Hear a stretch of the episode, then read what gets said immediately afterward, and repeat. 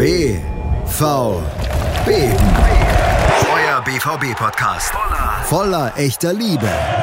Mit Julius Eid und Christoph Albers. Auf meinsportpodcast.de. Herzlich willkommen zu BVB auf meinsportpodcast.de. Mein Name ist Julius Eid und hier ist sie, die Saisonrückschau. Der kleine Rückblick auf die Saison 2019-2020, die ein bisschen länger gedauert hat, als es normalerweise der Fall ist. Wir hatten eine Corona-Pause, wir hatten Spiele, die spektakulär waren aus BVB-Sicht, wir hatten Spiele, die niederschmetternd waren aus BVB-Sicht. Das heißt, es gibt eine Menge zu besprechen. Mal gucken, was wir heute unterkriegen. Wir weil ich natürlich nicht alleine bin, so wie der Herr, den ich jetzt ankündige, in den letzten beiden Folgen alleine war, sondern wir haben die Zeit gefunden, endlich wieder gemeinsam aufzunehmen. Ich freue mich wahnsinnig, dass er heute hier ist. Christopheros Albertus der Erste, der Mann, der einen Rollkragenpullover zur Reizwäsche macht. Christoph Albers, hallo, schön, dass du da bist. Wow.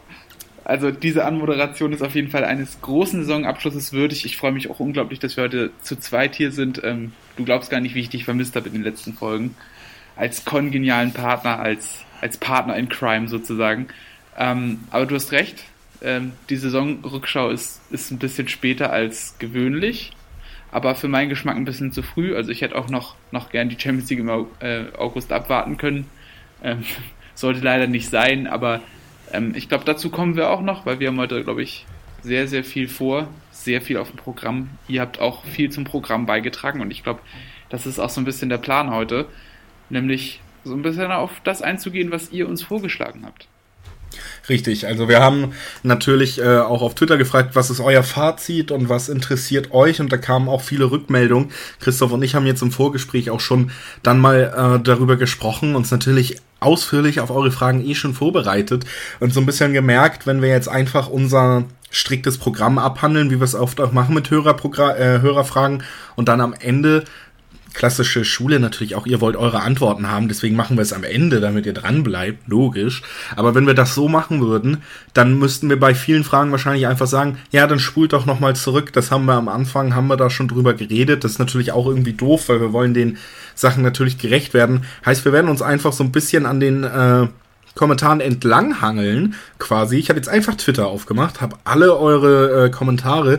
Wir werden uns so ein bisschen an den Sachen längs hangeln und dann immer mal wieder auch abschweifen, vielleicht nicht nur die Fragen direkt beantworten, aber sie als Anstoß nehmen thematisch und dann eben äh, versuchen auf die Art so ein bisschen zurückzublicken und gemeinsam mit euch nochmal so ein paar Sachen zur Saison zu besprechen. Natürlich müssen trotzdem die Fakten her, Christoph. Dortmund hat die Bundesliga-Saison als Zweitplatzierter beendet. In der Champions League ist man gegen PSG ausgezogen, äh, ausgezogen, rausgeflogen. Bundesliga 69 Punkte am Ende, also die 70 nicht mehr ganz geknackt, aber den Torrekord zumindest, nämlich mittlerweile oder am Ende 84 geschossene Tore. Das ist Vereinsrekord für den BVB in dieser Saison. 21 Siege, 6 Unentschieden, 7 Niederlagen. Ja, ich glaube, mit der 70-Punkte-Marke setzt man immer so ganz gut an, wo man auch qualitativ landen könnte. Aber ich muss sagen, dass diese Statistiken, gerade die sieben Niederlagen, die sechs Unentschieden, 13 Spiele, wo man keinen Sieg einfahren konnte, das ist äh, für mich ja tatsächlich mehr Wehmut als der zweite Platz am Ende, wenn man sich diese Statistik anguckt.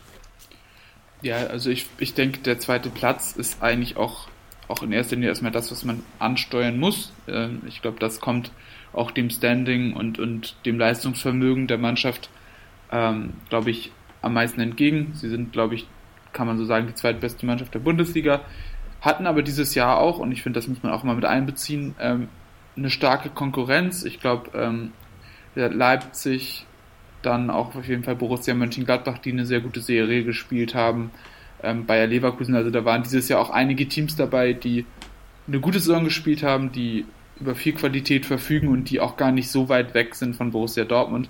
Von daher glaube ich, kann man schon damit leben und das ist jetzt, jetzt der dritte, zweite Platz in den letzten fünf Jahren. Ich glaube, da pendelt man sich dann auch ungefähr ein. Aber dass es eben auch nicht selbstverständlich ist, dass man Zweiter wird, haben ja auch die Saisons, ja, die, die Tuchel-Saison und dann die Bosch-Stöger-Saison auch, auch gezeigt. Ja, da kann man ja auch deutlich schlechter noch abschneiden und wenn man dann die Punkte als Gradmesser nimmt, ja, ist, ist denke ich, 69 Punkte auch völlig okay. Letzte Saison waren es ein bisschen mehr, waren es 76, aber zum Beispiel dann auch, auch die Rückrunde nur mal so als Gradmesser genommen, zeigt dann ja auch, dass eine Entwicklung noch zusätzlich in der Saison stattgefunden hat, was dann natürlich auch am Ende vielleicht ein positiveres Gefühl gibt, als die Punktzahl im Vergleich zur letzten Saison zum Beispiel auch, auch aussagen würde. Also ich finde, die Einschätzung ist nicht so straightforward, wie man sich das eventuell wünschen würde.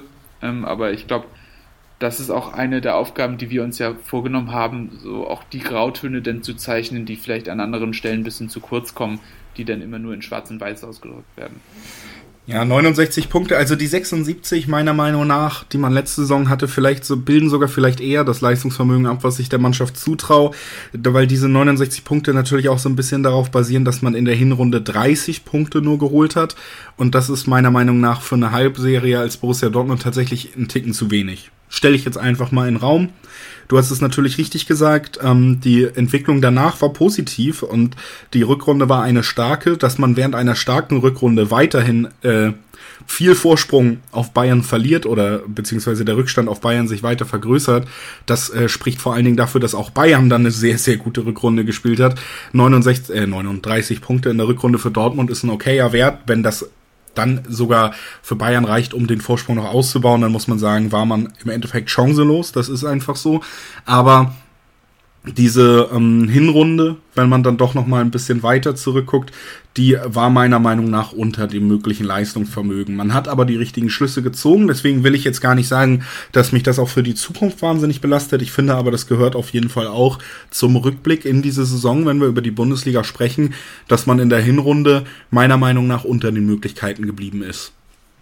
Ja, und ich glaube, wenn wir da schon sind, ja, Unterschied Hinrunde, Rückrunde, dann müssen wir, glaube ich, auch über die Kaderplanung sprechen. Ähm, mit Emre Can und mit ähm, Erling Haaland hat man natürlich im Winter nochmal reagiert und auch ja, korrigiert. Und, und da muss man wirklich von einer Korrektur sprechen, wie ich finde, weil man wirklich zwei wirkliche Schwächen der Hinrunde einfach ausgleichen konnte.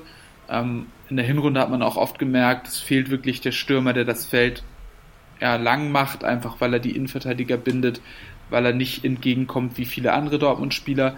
Und das, das war ja in der Hinrunde, wenn Paco Alcázar nicht auf dem Platz stand, und das war leider sehr oft der Fall, ja auf jeden Fall ein großes Problem. Ich glaube, im, im, Sommer hat man es einfach wirklich verpasst, einen zweiten richtigen Stürmer zu verpflichten, ähm, weil Paco eben kein Spieler ist, der, der auch nur die Hälfte der Zeit wirklich einsatzfähig ist. Und das, das geht in dem Fall natürlich nicht. Ähm, dazu mit Emre Can natürlich auch noch einen Spielertypen geholt, der der Mannschaft so vielleicht auch gefehlt hat.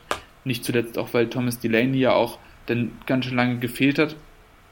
Und da muss man natürlich sagen, ähm, ist der Fehler vor der Saison sicherlich gemacht worden, was die Hinrunde schwieriger gestaltet hat, als sie, als sie hätte sein müssen. Ähm, allerdings finde ich, gehört es auch immer dazu, dass man dann für eine Korrektur auch, auch Lob ausspricht und das muss an der Stelle getan werden, weil die Korrektur ja auch in dem Sinne spektakulär war und ähm, absolut sinnvoll. Also ich meine, Erling Haaland für 20 Millionen im Winter zu verpflichten, auch, auch die Verpflichtung gerade mit der Modalität ähm, ja, Leihdeal mit Kaufoptionen ähm, bzw. Kaufverpflichtungen gebunden an Bedingungen, das war, das war schon sehr, sehr gut. Und deshalb würde ich sagen, muss ich meine Kritik an, an Zorg, die ich auch gerade im Winter relativ stark geäußert habe, dann auch da zurückziehen bzw. abschwächen, weil man, weil man da zumindest gut reagiert hat. Ja, äh, natürlich auch eine schöne Überleitung und das machen wir jetzt auch noch in Ruhe zu Ende, bevor wir dann zu den Fragen und Anmerkungen kommen. Die Geschichte der Saison ist eine der Veränderungen. Eine transfertechnisch, kadertechnisch große Veränderung im Winter für Winterverhältnisse. Man hat Julian Weigel abgegeben, man hat Paco Alcacer abgegeben, Spieler, die jetzt nicht in die dritte Garde gehören, mit denen man geplant hat. Sie ersetzt durch Chan und Holland, also große Transfers getätigt, große Namen geholt, den wohl meistgejagten Spieler Europas zu diesem Zeitpunkt über eine Ausstiegsklausel verpflichten können aus Salzburg, plus mit Chan jemanden geholt, der in einem guten Alter ist, der sich gut eingefügt hat und tatsächlich für mich auch einer der Spieler ist, über die ich mich gerade in Bezug auf die nächsten Saisons sehr freue, weil es eben nicht so ein Spieler ist, von dem man jetzt noch rechnet, dass er in der nächsten oder übernächsten Saison mit wahnsinnigen Transfergerüchten überschüttet wechselt, sondern weiterer Teil eines Grundgerüstes ist, was man bei Dortmund ausbaut. Und ich habe das Gefühl generell, um das mal auf Dortmund zu beziehen, dass man ein bisschen gelernt hat, Auch äh, in der Tuchelzeit hatte man eine Phase, wo man dann eben drei wichtige Spieler, Mikitarian ähm, und Mikitarian, Hummels und Dembele hat man verloren zum Beispiel, man hat Gündogan noch abgegeben, man hat wichtige Spieler verloren und versucht es durch viele Talente aufzufangen und äh, mittlerweile kriegt man es eben hin, dass man eine Mischung sich baut. Man baut ein Grundgerüst. Ein Brand wirkt nicht so, als wäre er nächstes Jahr auf dem Absprung. Ein Chan wirkt, als wäre er nicht auf dem Absprung. Sagadu soll wohl in sehr guten Gesprächen für eine Verlängerung sein, hat jetzt die Nummer 5 gekriegt, was auch nochmal ein Statement ist, denke ich, in diese Richtung. Wir bauen ein Gerüst auf, den man dann individuell eben durch die Talente natürlich versucht, den ganz besonderen Kick hinzuzufügen, den man sich in gemachten Spielern dann vielleicht nicht mehr leisten kann. Thomas Meunier, der jetzt neu kommt, der für mich auch zu diesem Gerüst, was uns noch mehrere Jahre ähm, Stabilität geben kann. Das heißt, wir, wir haben einen Hazard, Torgen Hazard zählt für mich auch in diese Kategorie und da muss man dann gucken, dass man natürlich diese absolute Weltklasse, die vielleicht ähm, für eine ganz besondere Saison dann benötigt wird, eben auf ein im Talente-Pool findet, weil man sich die fertigen Superstars nicht leisten kann. Aber man hat dann eine gute Ausgangssituation, meiner Meinung nach. Wie ja. auch immer, äh, bin ich ein bisschen abgeschwiffen. Möchtest du was dazu sagen? Erstmal, ja, dann äh, gerne, Christoph. Ja, auf, auf jeden Fall. Ähm, ich, finde, ich finde, das ist ein sehr wichtiger Punkt, dass man eben auch eine gute Struktur aus erfahrenen Spielern dabei hat. Ich würde jetzt auch auf jeden Fall Thomas Delaney noch dazu zählen, den ich auch aufgrund seiner Persönlichkeit für einen sehr wichtigen Spieler halte. Ähm, ich, ich glaube, eine Mannschaft wie Borussia Dortmund muss auch den Anspruch haben, Spieler zu verpflichten, die bleiben. Ähm, und in den letzten Jahren war ja auch einfach sehr, sehr viel Veränderung im Kader, was, wie du schon angesprochen hast, auch gewisse Schäden nach sich gezogen hat. Und letztendlich ist es ja auch so, dass Mannschaften dazu tendieren, am erfolgreichsten zu sein, wenn der Altersdurchschnitt der Mannschaft so roundabout 25, 26, 27 ist. Eher Richtung 26, 27. Und auch wenn man oft sieht, ja, Gerüchte um Talente kommen zu BVB, ja, ja, ne, dann ist es trotzdem wichtig, den Kopf klar zu behalten, dass es auch darum geht, ja, nicht nur kurzfristige Rendite durch den Kauf und die Entwicklung von jungen Spielern, sondern auch darum geht, langfristig und nachhaltig sportlich erfolgreich zu sein, ohne komplett auf äh, ja, Transfererlöse angewiesen zu sein, weil nur so letztendlich auch der Schritt möglich ist, sich denn oben zu etablieren, um dann möglicherweise irgendwann ein ernsthafter Konkurrent für die Bayern zu sein.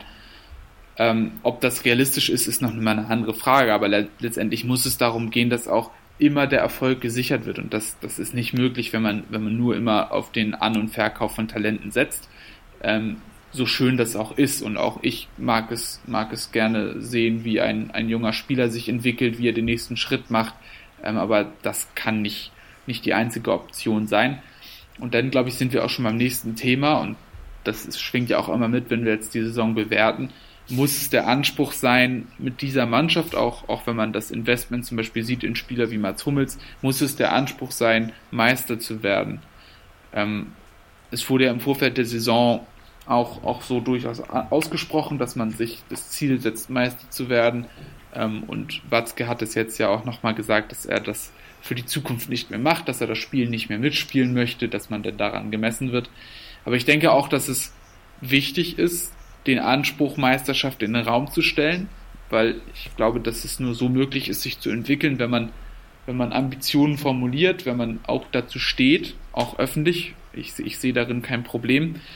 Und, und dass man auch, auch sich selbst ähm, ja, einen Anspruch setzt, an dem man auch sich abarbeiten muss, an dem man sich tagtäglich messen muss. Ich glaube, nur so ist das überhaupt möglich. Von daher würde ich es auch nicht als Fehler einschätzen. Aber realistisch gesehen ist es natürlich immer so, dass der FC Bayern Favorit ist auf die Meisterschaft und auch beim FC Bayern, und das muss man ja auch sagen, in der Bewertung der Saison haben sich die Voraussetzungen gravierend verändert im Laufe der Saison.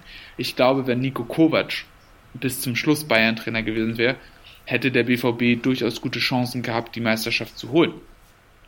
Dadurch, dass er eben entlassen wurde, dass, dass Hansi Flick ja unfassbar gut eingeschlagen ist. Ich meine, die haben in der Rückrunde 16 Spiele gewonnen, eins unentschieden gespielt. Ähm, das ist das ist verrückt, dieser Wert. Und ähm, letztendlich ist da auch da sehr, sehr viel einfach an die richtige Stelle gefallen. Es hätte ja nicht sein müssen, dass, dass Davis ein guter Linksverteidiger wird, dass Alaba das Weltklasse als Innenverteidiger macht, dass Boateng zur Form findet und so weiter und so fort.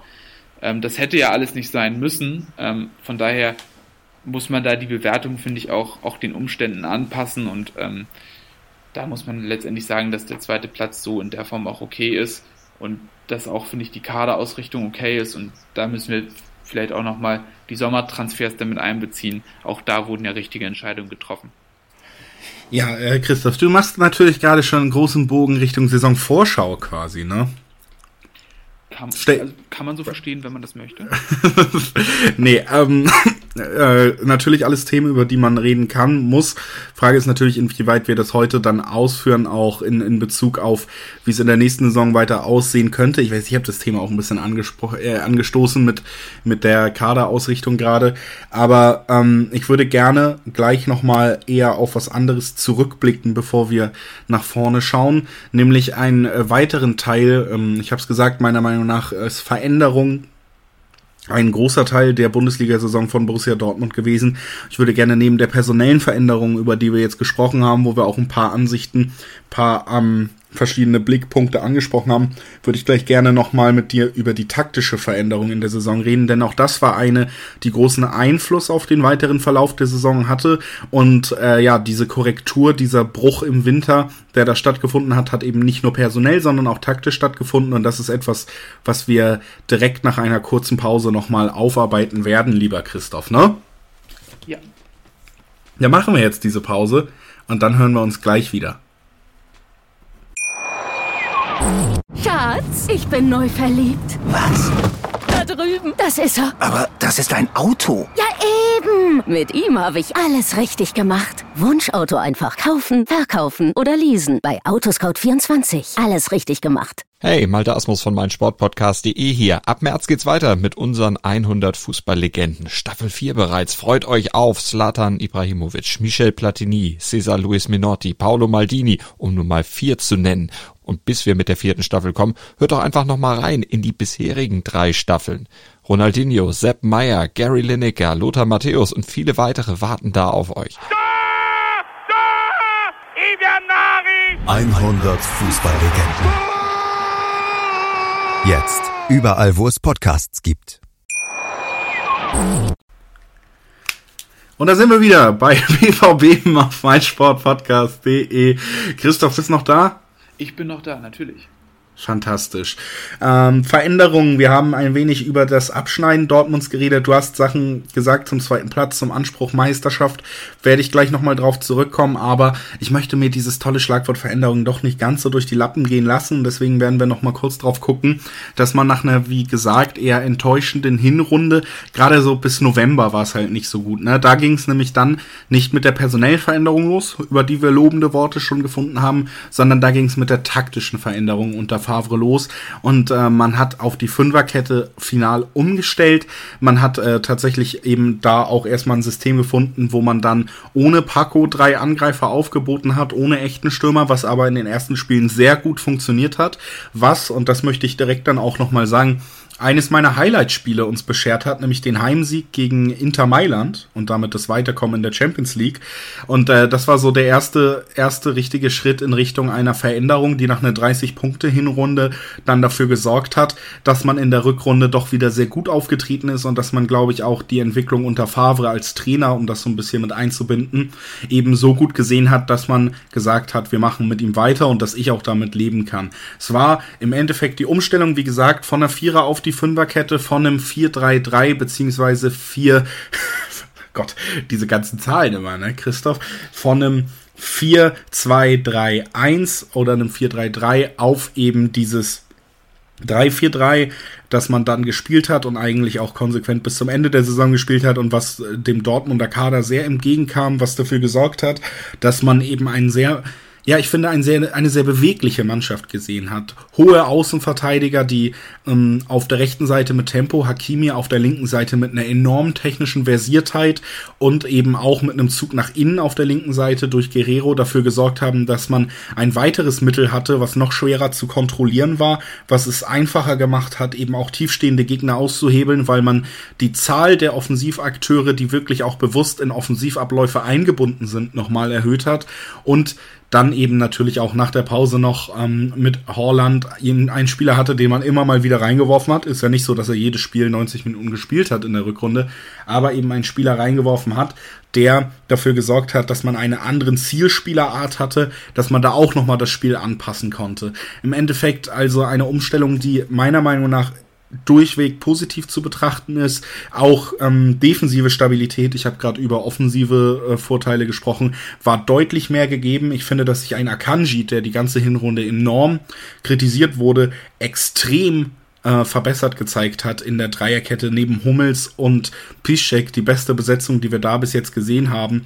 Also da hat schon vieles funktioniert. Ja, absolut. Und ich glaube, dass die Formation, und das ist das Allerwichtigste daran, einfach sehr zu den Stärken der Spieler passen. Äh, und ich glaube, darum geht es ja auch letztendlich, dass man das Spielermaterial nimmt und daraus eine funktionierende Mannschaft baut. Abgesehen davon, dass es auch, auch eine zeitgemäße zur aktuellen Bundesliga passende Formation ist. Letztendlich, was man in der Hinrunde sehr oft gesehen hat, dass die Innenverteidiger etwas Probleme mit dem Tempo hatten. Also oft waren es ja Hummels, Akanji und auch ähm, Weigel, der da öfter gespielt hat. Und die Innenverteidiger mussten immer wieder auch, auch die also mit auf Außen rücken, weil die Außenverteidiger überspielt worden sind. Die Außenverteidiger da meistens entweder Peacecheck äh, oder Hakimi des Öfteren ähm, oder Schulz und Guerrero auf der linken Seite. Abgesehen von Peacecheck, vielleicht hatten, haben die alle nicht gerade ihre größten Stärken defensiv. Das heißt, dass die Aus Innenverteidiger immer wieder raus mussten auf Außen, wo sie sich offensichtlich nicht wohlgefühlt haben ähm, weil ihm auch die Absicherung im Zentrum gefehlt hat. Und das hat immer wieder dazu geführt, dass sie da in Probleme gekommen sind, abgesehen davon, dass sie mit hohen Bällen überspielt werden konnten, ähm, was zum Beispiel gerade äh, im Spiel gegen ähm, Paderborn sehr gut zu sehen war im Hinspiel. Ja, und das hat man damit korrigieren können. Man hat ihnen mehr Möglichkeiten an die Hand gegeben, ähm, defensiv denn sich zu staffeln. Das hat sehr gut funktioniert. Ähm, man hat die defensiven Schwächen der Außenspieler aufgefangen und, du hast es eben ja auch schon angesprochen, man hat es geschafft, ihnen offensiv mehr Möglichkeiten an die Hand zu geben. Beim 4-2-3-1 war es relativ oft so, dass die Gegner verstanden haben, wie man das Zentrum schließt. Ja, Dortmunds Spielaufbau war da sehr abhängig vom Spiel über die beiden Sechser, die dann wiederum was kreieren mussten. Über die Außen kamen sehr, sehr wenige Lösungen nach vorne.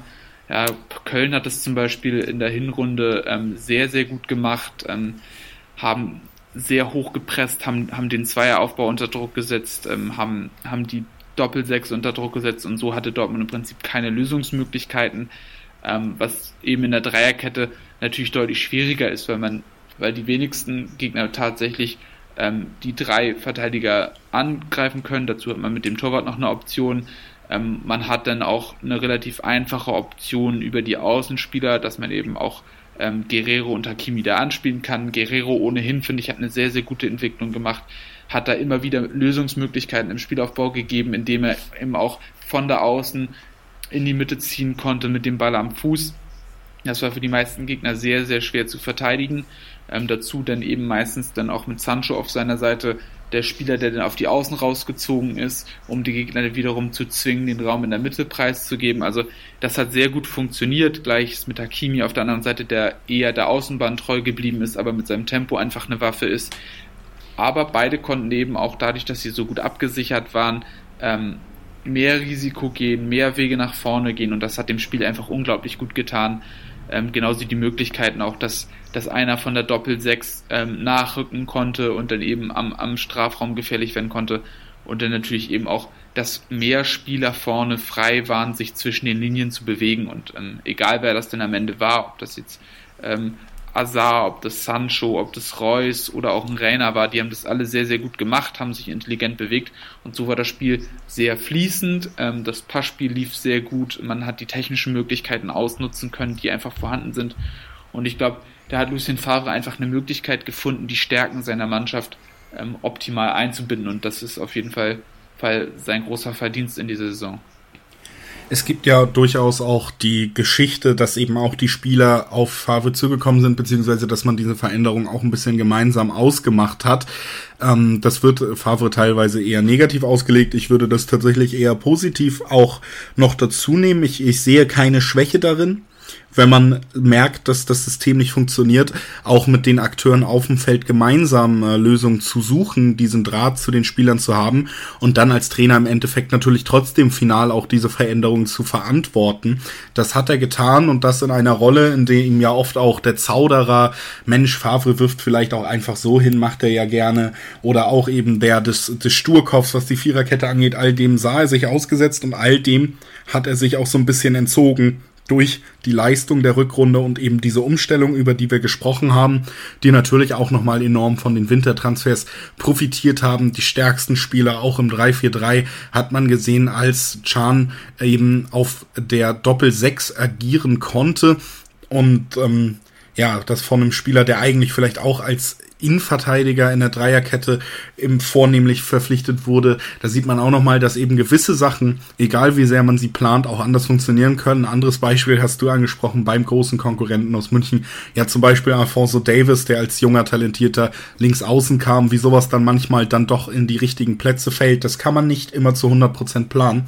Auch nicht im Profifußball. Dennoch wie gesagt, ihr mögt euch jetzt so ein bisschen wundern, ähm, dass, dass es sich doch alles positiv anhört und viele ja nicht so zufrieden waren im Endeffekt.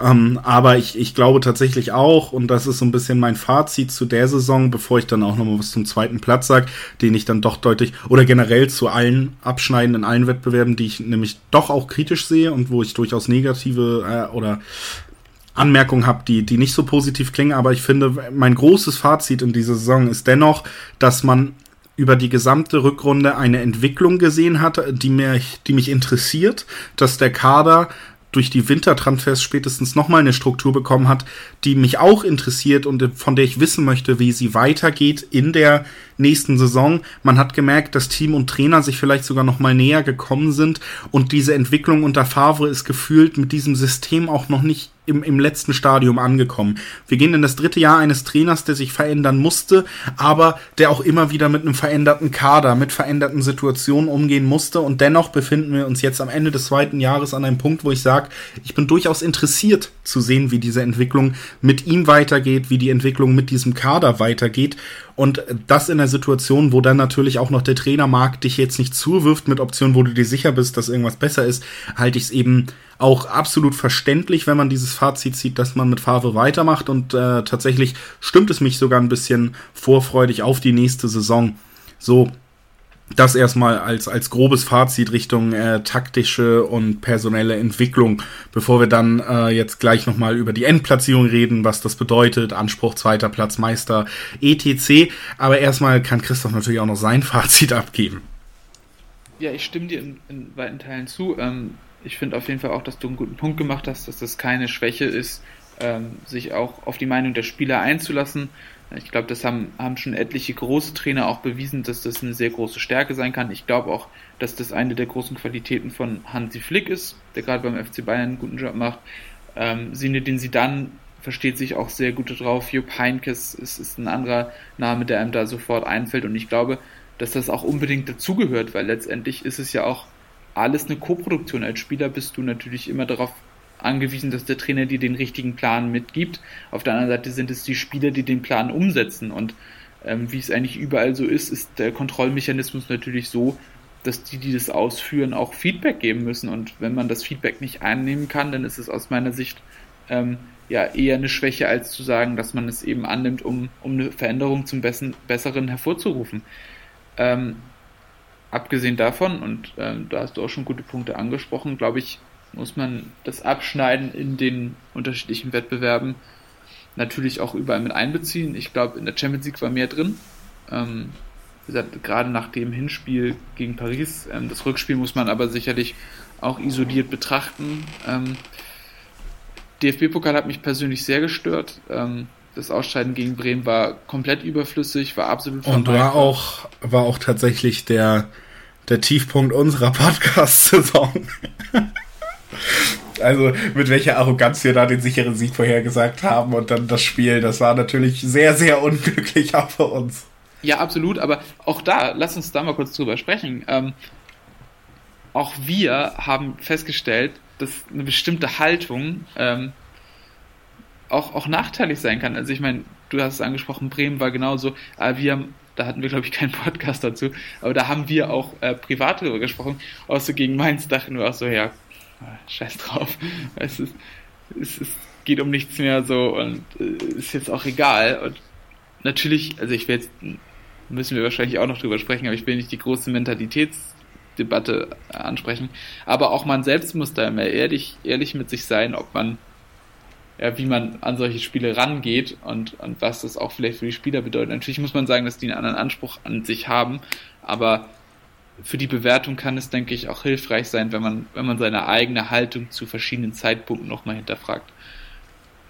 Das auf jeden Fall. Ich habe dich äh, sehr unhöflich unterbrochen. Ich weiß nicht, weißt du noch, wo du warst oder ähm, ähm, soll, nee, aber, ich, soll ich einfach wieder übernehmen? Ja, übernehmen gerne. Ich weiß es nämlich auch überhaupt nicht mehr.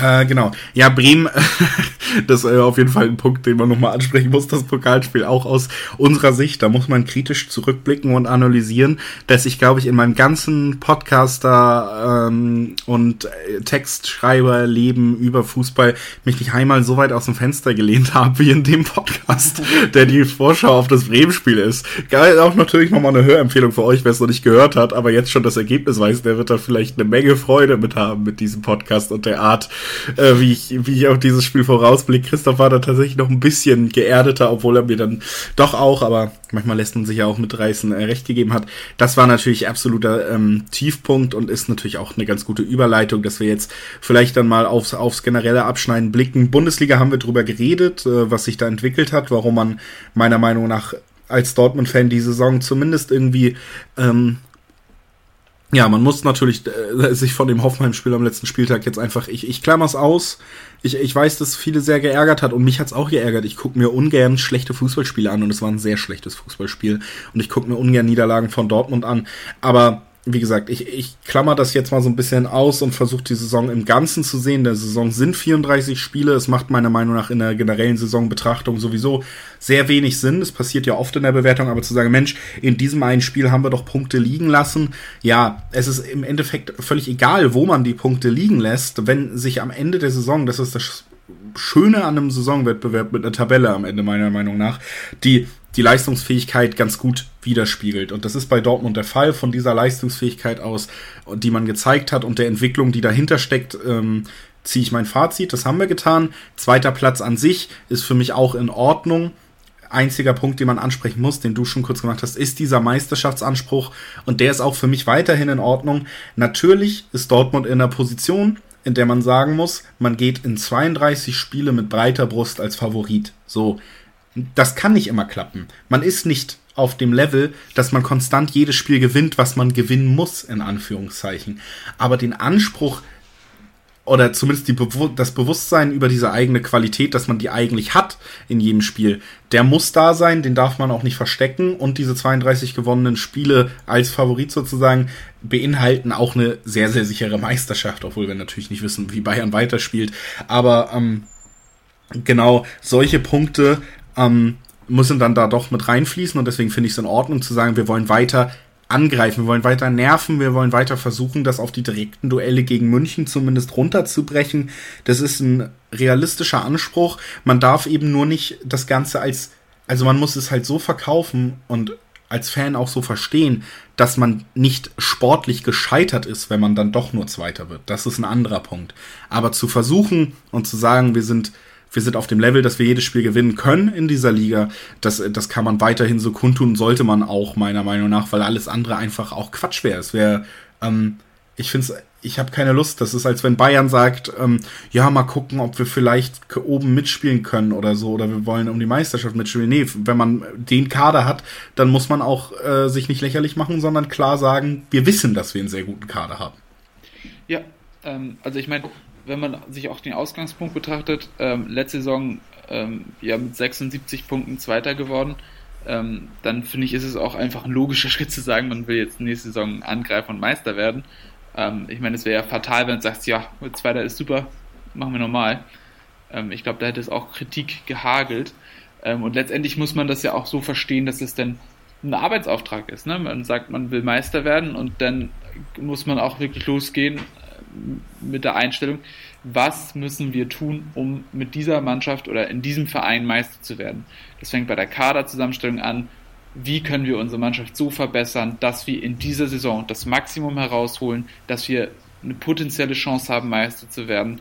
Das beinhaltet dann auch unter anderem, dass man zum Beispiel einen fertigen Spieler wie einen Mats Hummels holt und dass man nicht sagt, okay, wir entwickeln hier noch einen Spieler, der uns vielleicht in ein, zwei Jahren dazu verhelfen kann, um die Meisterschaft mitzuspielen. Das ist eine Frage des Anspruchs. Genauso ist der Anspruch auch in der täglichen Arbeit. Du musst, wenn du Meister werden willst, wie ein Meister trainieren. Das heißt, es ist dieser Qualitätsanspruch, mit dem man arbeitet. Genauso ist es auch alles drumherum, muss so orientiert sein, dass man Meister ist. Oder dass man ja, um die Meisterschaft mitspielen kann. Das geht dann los über auch Matthias Sammer, der mit seinem Input auch nochmal dazu weiterhelfen kann, dass man ja alle Umstände so, so klärt, dass man in der Lage dazu ist. Es geht darum, wie arbeitet ein Zorc, ein Kehl, ein Watzke auch, egal was. Man muss diesen Anspruch verkörpern, Meister werden zu wollen. Und letztendlich muss man sich dann auch in der Spielnachbesprechung hinsetzen, ja, und, und mit von einer meisterlichen Leistung ausgehen, wenn man, wenn man sich daran messen lassen will. Und ich glaube, damit muss man auch in die nächste Saison gehen. Das ist, das ist der Anspruch. Und es ist, gilt daran weiterzuarbeiten, die Schwächen zu minimieren. Ähm, aber wie du schon sagst, es ist nicht, es ist jetzt nicht eine Aufforderung zu sagen, man hat äh, ja, das sportliche Ziel verfehlt, wenn man nicht Meister wird. Ich glaube, das sportliche Ziel in der realistischen Einschätzung ist nach wie vor Platz 2. Ich denke, alles unter Platz 2 ist dann doch auch irgendwo unter die Möglichkeiten geblieben. Ähm, ich glaube, ein Punktziel ist irgendwo auch realistisch. Das kann man sich sicherlich auch setzen. Ich glaube, so, du hast es angesprochen, die 76 Punkte aus, aus der letzten Saison sind, sind ein ganz guter Gradmesser.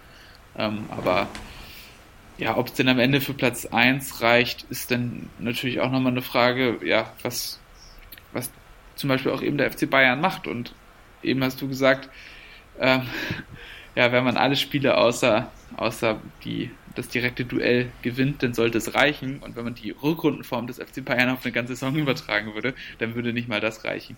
Und das ist schon verrückt. Das ist äh, verrückt und äh, zeigt eben auch nochmal, wie schwer dann auch diese Aufgabe ist. Ich glaube, das muss man sich im Endeffekt bewusst machen. Natürlich will man jedes Spiel gewinnen, natürlich will man guten Fußball sehen, aber man sollte sich tatsächlich auch äh, das Leben nicht so verdammt schwer machen, als Dortmund-Fan am Ende unzufrieden zu sein, wenn du Zweiter wirst. Weil das wird so oft passieren. Es ist, wird keine Regelmäßigkeit sein. Und man macht sich natürlich auch irgendwie es ist doch schöner, sich die Möglichkeit beizubehalten, am Ende einer Saison immer noch mit einem mit einem zufriedenen Lächeln oder zumindest nicht komplett abgefuckt äh, rauszugehen. Das sollte man sich irgendwie beibehalten. Das macht man sich natürlich kaputt, wenn man jetzt sagt, wenn wir nicht an Bayern vorbeiziehen und wir verkennen jetzt auch mal die, die Gewaltenverteilung in der Liga, was Qualität des Kaders, was finanzielle Möglichkeiten angeht, dann, dann war es eine scheiß Saison. Dadurch macht man sich das Leben auch sehr, sehr schwer, glaube ich, als Fan. Und das äh, kann man, kann man sich, glaube ich, auch bewahren, einfach zu sagen, mein Gott, ich, ich kann mich auch über andere Sachen freuen. Wenn es nur noch der Titel ist, der einen erfreut, dann ist man irgendwie ja auch schon fast Münchner Fan und das will man ja auch nicht sein. So, Pokalbewerbe müssen wir gleich jetzt besprechen. Wir kriegen es übrigens hin, doch die Hörerfragen sehr weit ans Ende zu schieben wieder, weil wir einfach sehr viel reden. Ähm, wir müssen jetzt tatsächlich nochmal eine Pause machen. Wir haben sehr überzogen in diesem Take schon wieder, was die Regelung unseres Partners mein Sportpodcast.de angeht. Das heißt, wir machen jetzt eine kurze Pause und dann sprechen wir beiden, Christoph, über das Abschneiden in den Pokalwettbewerben. Freust dich schon? Ich freue mich richtig. Sehr gut. Dann hören wir uns gleich wieder. Schatz, ich bin neu verliebt. Was? Da drüben. Das ist er. Aber das ist ein Auto. Ja, eben. Mit ihm habe ich alles richtig gemacht. Wunschauto einfach kaufen, verkaufen oder leasen. Bei Autoscout24. Alles richtig gemacht. Und wir sind wieder da bei BVB auf meinsportpodcast.de. Wir haben jetzt äh, tatsächlich länger über die Bundesliga-Saison gesprochen, müssten so ungefähr 37 36 Minuten gewesen sein und ähm, ja, jetzt äh, natürlich pflichtschuldig auch nochmal die Pokalwettbewerbe und das Abschneiden. Ähm, da muss man sagen, ist tatsächlich sehr viel Luft nach oben auch in den nächsten Jahren und ähm, oder im nächsten Jahr. Und ich hoffe, dass man das zumindest in einem dieser Wettbewerbe auch auf jeden Fall äh, sehen wird, denn das ist der, der meiner Meinung nach am am enttäuschendsten war, ab davon, ich habe es schon jetzt mal angesprochen, auch, auch äh, podcastmäßig von uns die schwächste Leistung vor dem, vor dem DFB-Pokalspiel gegen Bremen. Aber natürlich ist das Ausscheiden gegen Bremen im zweiten Jahr in Folge und damit das Ausscheiden in dem Pokal, wo man, glaube ich, doch am meisten Titelchancen hat eigentlich. Ähm, das ist schon sehr bitter, das darf nicht passieren und das darf vor allen Dingen nicht passieren gegen gegen eine Bremer Mannschaft, die zu dem Zeitpunkt, zu meiner Ehrenrettung trete ich nochmal nach, nach Bremen, die gerade zu diesem Zeitpunkt wirklich sowas von die schlechteste Mannschaft der Liga war, dass man sich da dann so präsentiert, dass es tatsächlich ähm, für mich auch nicht mehr so ganz. Ich versuche ja viele Spiele und äh, viele negative Sachen irgendwie sachlich zu sehen, einzuordnen, zu sagen, Mensch, man kann das vielleicht auch an Tagesform und so festmachen, aber eine Leistung, wie wir sie da gesehen haben, ist für mich tatsächlich über den Punkt hinaus, wo ich, wo ich das sachlich argumentieren kann. Das ist tatsächlich etwas, was nicht, nicht in Ordnung ist, wenn man in dieser Mannschaftsqualität äh, zu einer Mannschaft in dieser Situation reist, auch noch das, das war wirklich etwas, was mich, äh, vielleicht der Tiefpunkt dieser Saison für mich auf jeden Fall auch spielerisch und hat mich sehr, sehr geärgert und damit ist das Abschneiden im Pokal für mich auch definitiv das, was im Arbeitszeugnis als wirklich fettes rotes Minus ähm, markiert ist. Ja, stimme ich auf jeden Fall zu. Ich kann mich auch noch gut daran erinnern, sehr schwaches Spiel, ähm, schon im Aufbau sehr behäbig, sehr langsam, sehr unsauber. Da wirklich gar nichts gestimmt. Die hatten keine Tiefe im Spiel, sehr wenig Läufe. Bremen war einfach bissiger, haben sich einen guten Plan überlegt, ähm, der auch danach in der Bundesliga sehr, sehr oft kopiert worden ist. Ja, diese, dieser Käfig um die Doppel-6. Ähm, aber das, das war, wie du sagst, wirklich eins der absolut negativen Highlights dieser Saison, also ein Lowlight. Ähm, abgesehen davon muss ich sagen, war für mich so ein kleines Lowlight auch, und da kommen wir dann zum anderen Pokalwettbewerb, ähm, ja, das, das Rückspiel gegen PSG. Ähm, einfach weil es auch so stark äh, das Hinspiel kontrastiert, ähm, was für mich ehrlich gesagt äh, eins der absoluten Highlights der Saison war. Ähm, ich finde, das, das Hinspiel war grandios, ähm, mit welcher Leidenschaft, mit welcher Geschlossenheit da verteidigt wurde. Offensiv wurde sehr viel richtig gemacht. Das war einfach eine Mannschaftsleistung, die auf dem Punkt perfekt war. Ja, man hat dieses die starke Mannschaft von Paris, die auch unter Thomas Tuchel, finde ich, auch, ähm, ja, was das, was das Mannschaftstaktische angeht, einen Riesenschritt gemacht hat, ähm, haben sie einfach sehr gut bespielt, ähm, die sind überhaupt nicht zur Entfaltung gekommen und das war Borussia Dortmund, wie sie auf internationalem Niveau spielen müssen. Ähnlich wie äh, beim 3 zu 2 gegen Inter ja. in der zweiten Halbzeit. Die, ähm, vielleicht noch als kleiner Einwurf direkt, wo, wo ich es jetzt gesagt habe, tatsächlich diese zweite Halbzeit gegen Inter und was daraus geworden ist und dass man da tatsächlich dann auch noch das Weiterkommen in der Champions League gesichert hat und dieser Auftritt, das Brandtor, ähm, zählt für mich auch, genauso wie das Hinspiel PSG, auch zu den absoluten Highlights dieser Saison. Also muss man einfach sagen, es ist am Ende deshalb so ärgerlich, dass man gegen PSG ausgeschieden ist.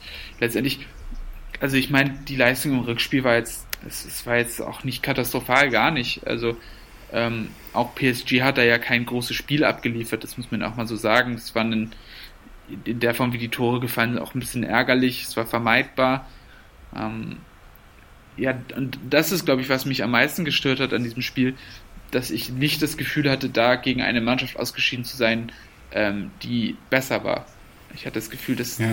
dass man da unter den Möglichkeiten geblieben ist und das dass da an einem anderen Tag einfach so viel mehr möglich gewesen wäre. Man muss auch sagen, ja. Das Setting war natürlich auch denkbar ungünstig. Es war am Anfang der ganzen Corona-Geschichte, es war ein Geisterspiel, eines der ersten und es war, es war alles ein bisschen komisch. Ich glaube, das hat da durchaus mit reingespielt und ich glaube, das sollte man in der Bewertung auch nicht ausnehmen, aber letztendlich bleibt für mich die Enttäuschung, dass da einfach mehr möglich war. Das ist tatsächlich aber ein Punkt und deswegen muss ich dir da auch äh, das erste Mal in diesem Podcast doch ein bisschen widersprechen, der für mich überwiegt in der Bewertung dieses Ausscheidens und dieses Spielens. Wir, wir standen da wirklich äh, zu einem sehr unsicheren Zeitpunkt an, eine, an dem Punkt, wo eine globale Pandemie, äh, eine Sache, die niemand von uns, der gerade lebt, überhaupt erlebt hat, wirklich am Anfang stand in dem leeren Stadion in Paris. Ähm, eine komplett ungewohnte Situation. Das war eines der ersten Geisterspiele, die man überhaupt gesehen hat. Ich muss auch selber sagen, dass ich vom Fernseher vielleicht auch diese Mischung natürlich, die da auch mit der Unsicherheit, die außerhalb dieses Stadions herrschte, was diese Pandemie angeht, plus eben dieses leere Stadion, muss ich ganz ehrlich sagen, dass auch bei mir überhaupt kein, kein Champions League-Gefühl mehr aufkam.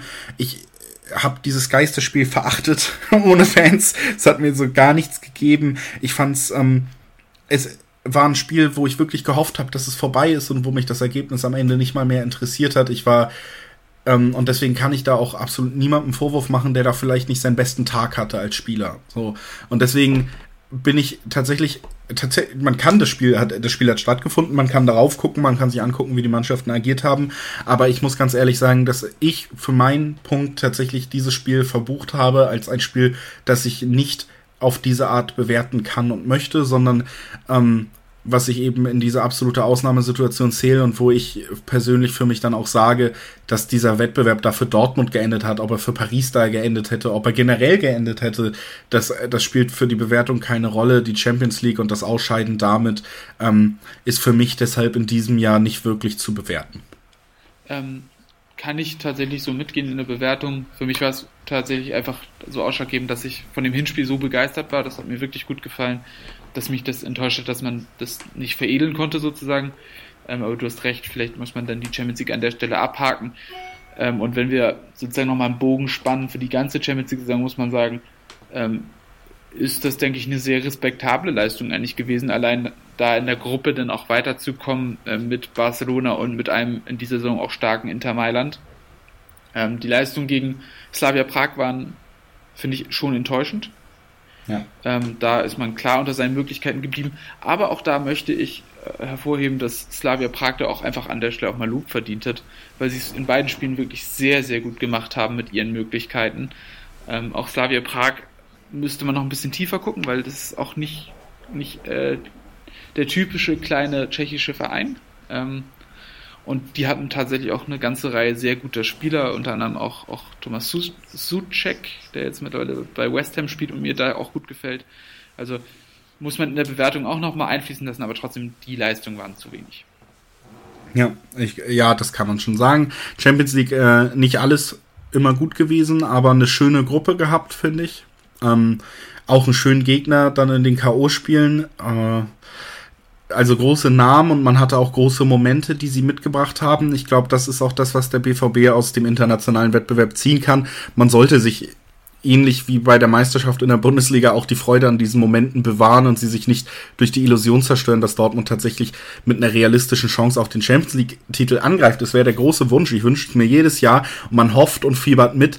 Aber im Endeffekt ist die Champions League, das sind Highlight-Spiele, wo man im besten Fall große Namen bekommt und dann große Momente, gerade auch im heimischen Stadion. Sei es eben diese zweite Halbzeit gegen Inter Mailand, sei es das komplette Spiel gegen PSG das, das ist das, was Dortmund in der, in der Champions League reißen kann. Jedes Weiterkommen eine Runde bedeutet Geld und natürlich auch vielleicht internationales Aufsehen sozusagen.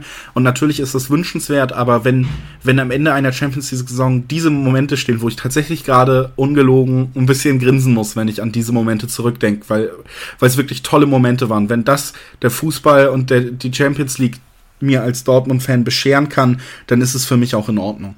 Das äh, ist wirklich so, da, ich, vielleicht mag das naiv klingen, aber das ist tatsächlich für mich in der Champions League das Allerwichtigste und das hat auch in dieser Saison, hat es das gegeben.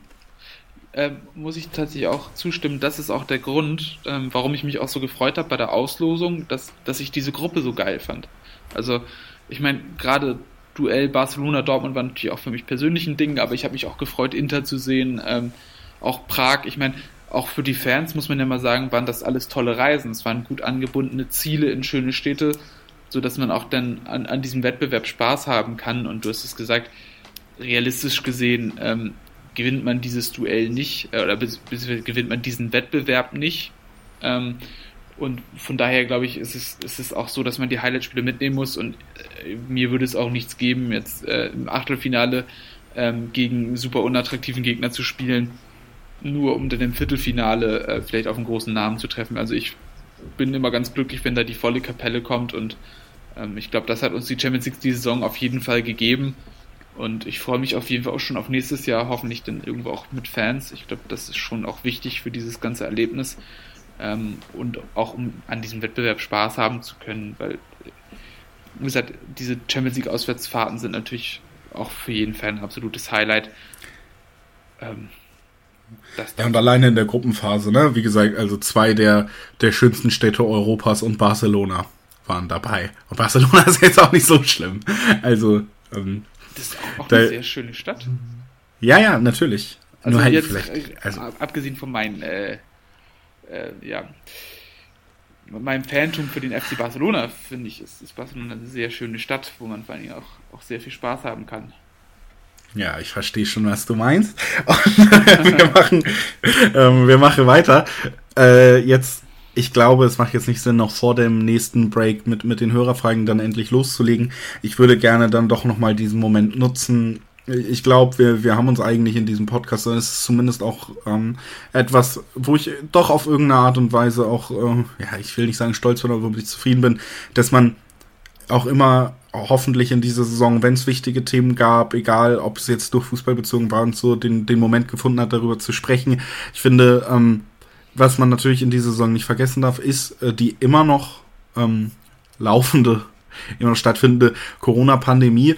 Äh, ich, ich, will ja jetzt kein gesellschaftliches Pamphlet halten oder sonst was, aber ich würde dann doch gerne, ich, ich denke, es gehört für uns beide und für den Anspruch diesen Podcast und für die Hörer, die jetzt äh, auch mitbekommen haben, wie wir das Ganze gestalten, denn dazu, dass wir das in der Saisonbewertung nicht ganz außen vor lassen, jetzt nicht in Bezug nur aufs Sportliche, das haben wir zum Beispiel bei der Champions League getan, ähm, auch in der Liga hat es natürlich eine Auswirkung, aber im Christoph, wie erlebst du Fußball als, als Geisterspieler? Ich weiß, du bist da deutlich weniger, und ich sag's ohne jeden Vorwurf, aber du bist da deutlich weniger Romantiker auch als ich, was, was solche Sachen angeht. Ähm, wie siehst du Fußball im Moment in dieser Zeit? Wie hast du die ganze Situation wahrgenommen mit den Konzepten, ähm, die da vorgelegt wurden, dass der Fußball recht früh in Deutschland wieder gestartet hat? Viele Funktionäre, auch, auch Watzke sprechen davon, dass man wahnsinnig stolz sein kann, äh, dass Deutschland Fußball so schnell wieder auf die Spur bekommen hat. Äh, lass uns doch, äh, doch nochmal den Moment finden, auch, auch das in einem Saisonrückblick dann irgendwie zu adressieren. Ja, also um mal da anzusetzen, also ich finde, stolz sein ist, ist da vielleicht der falsche Weg.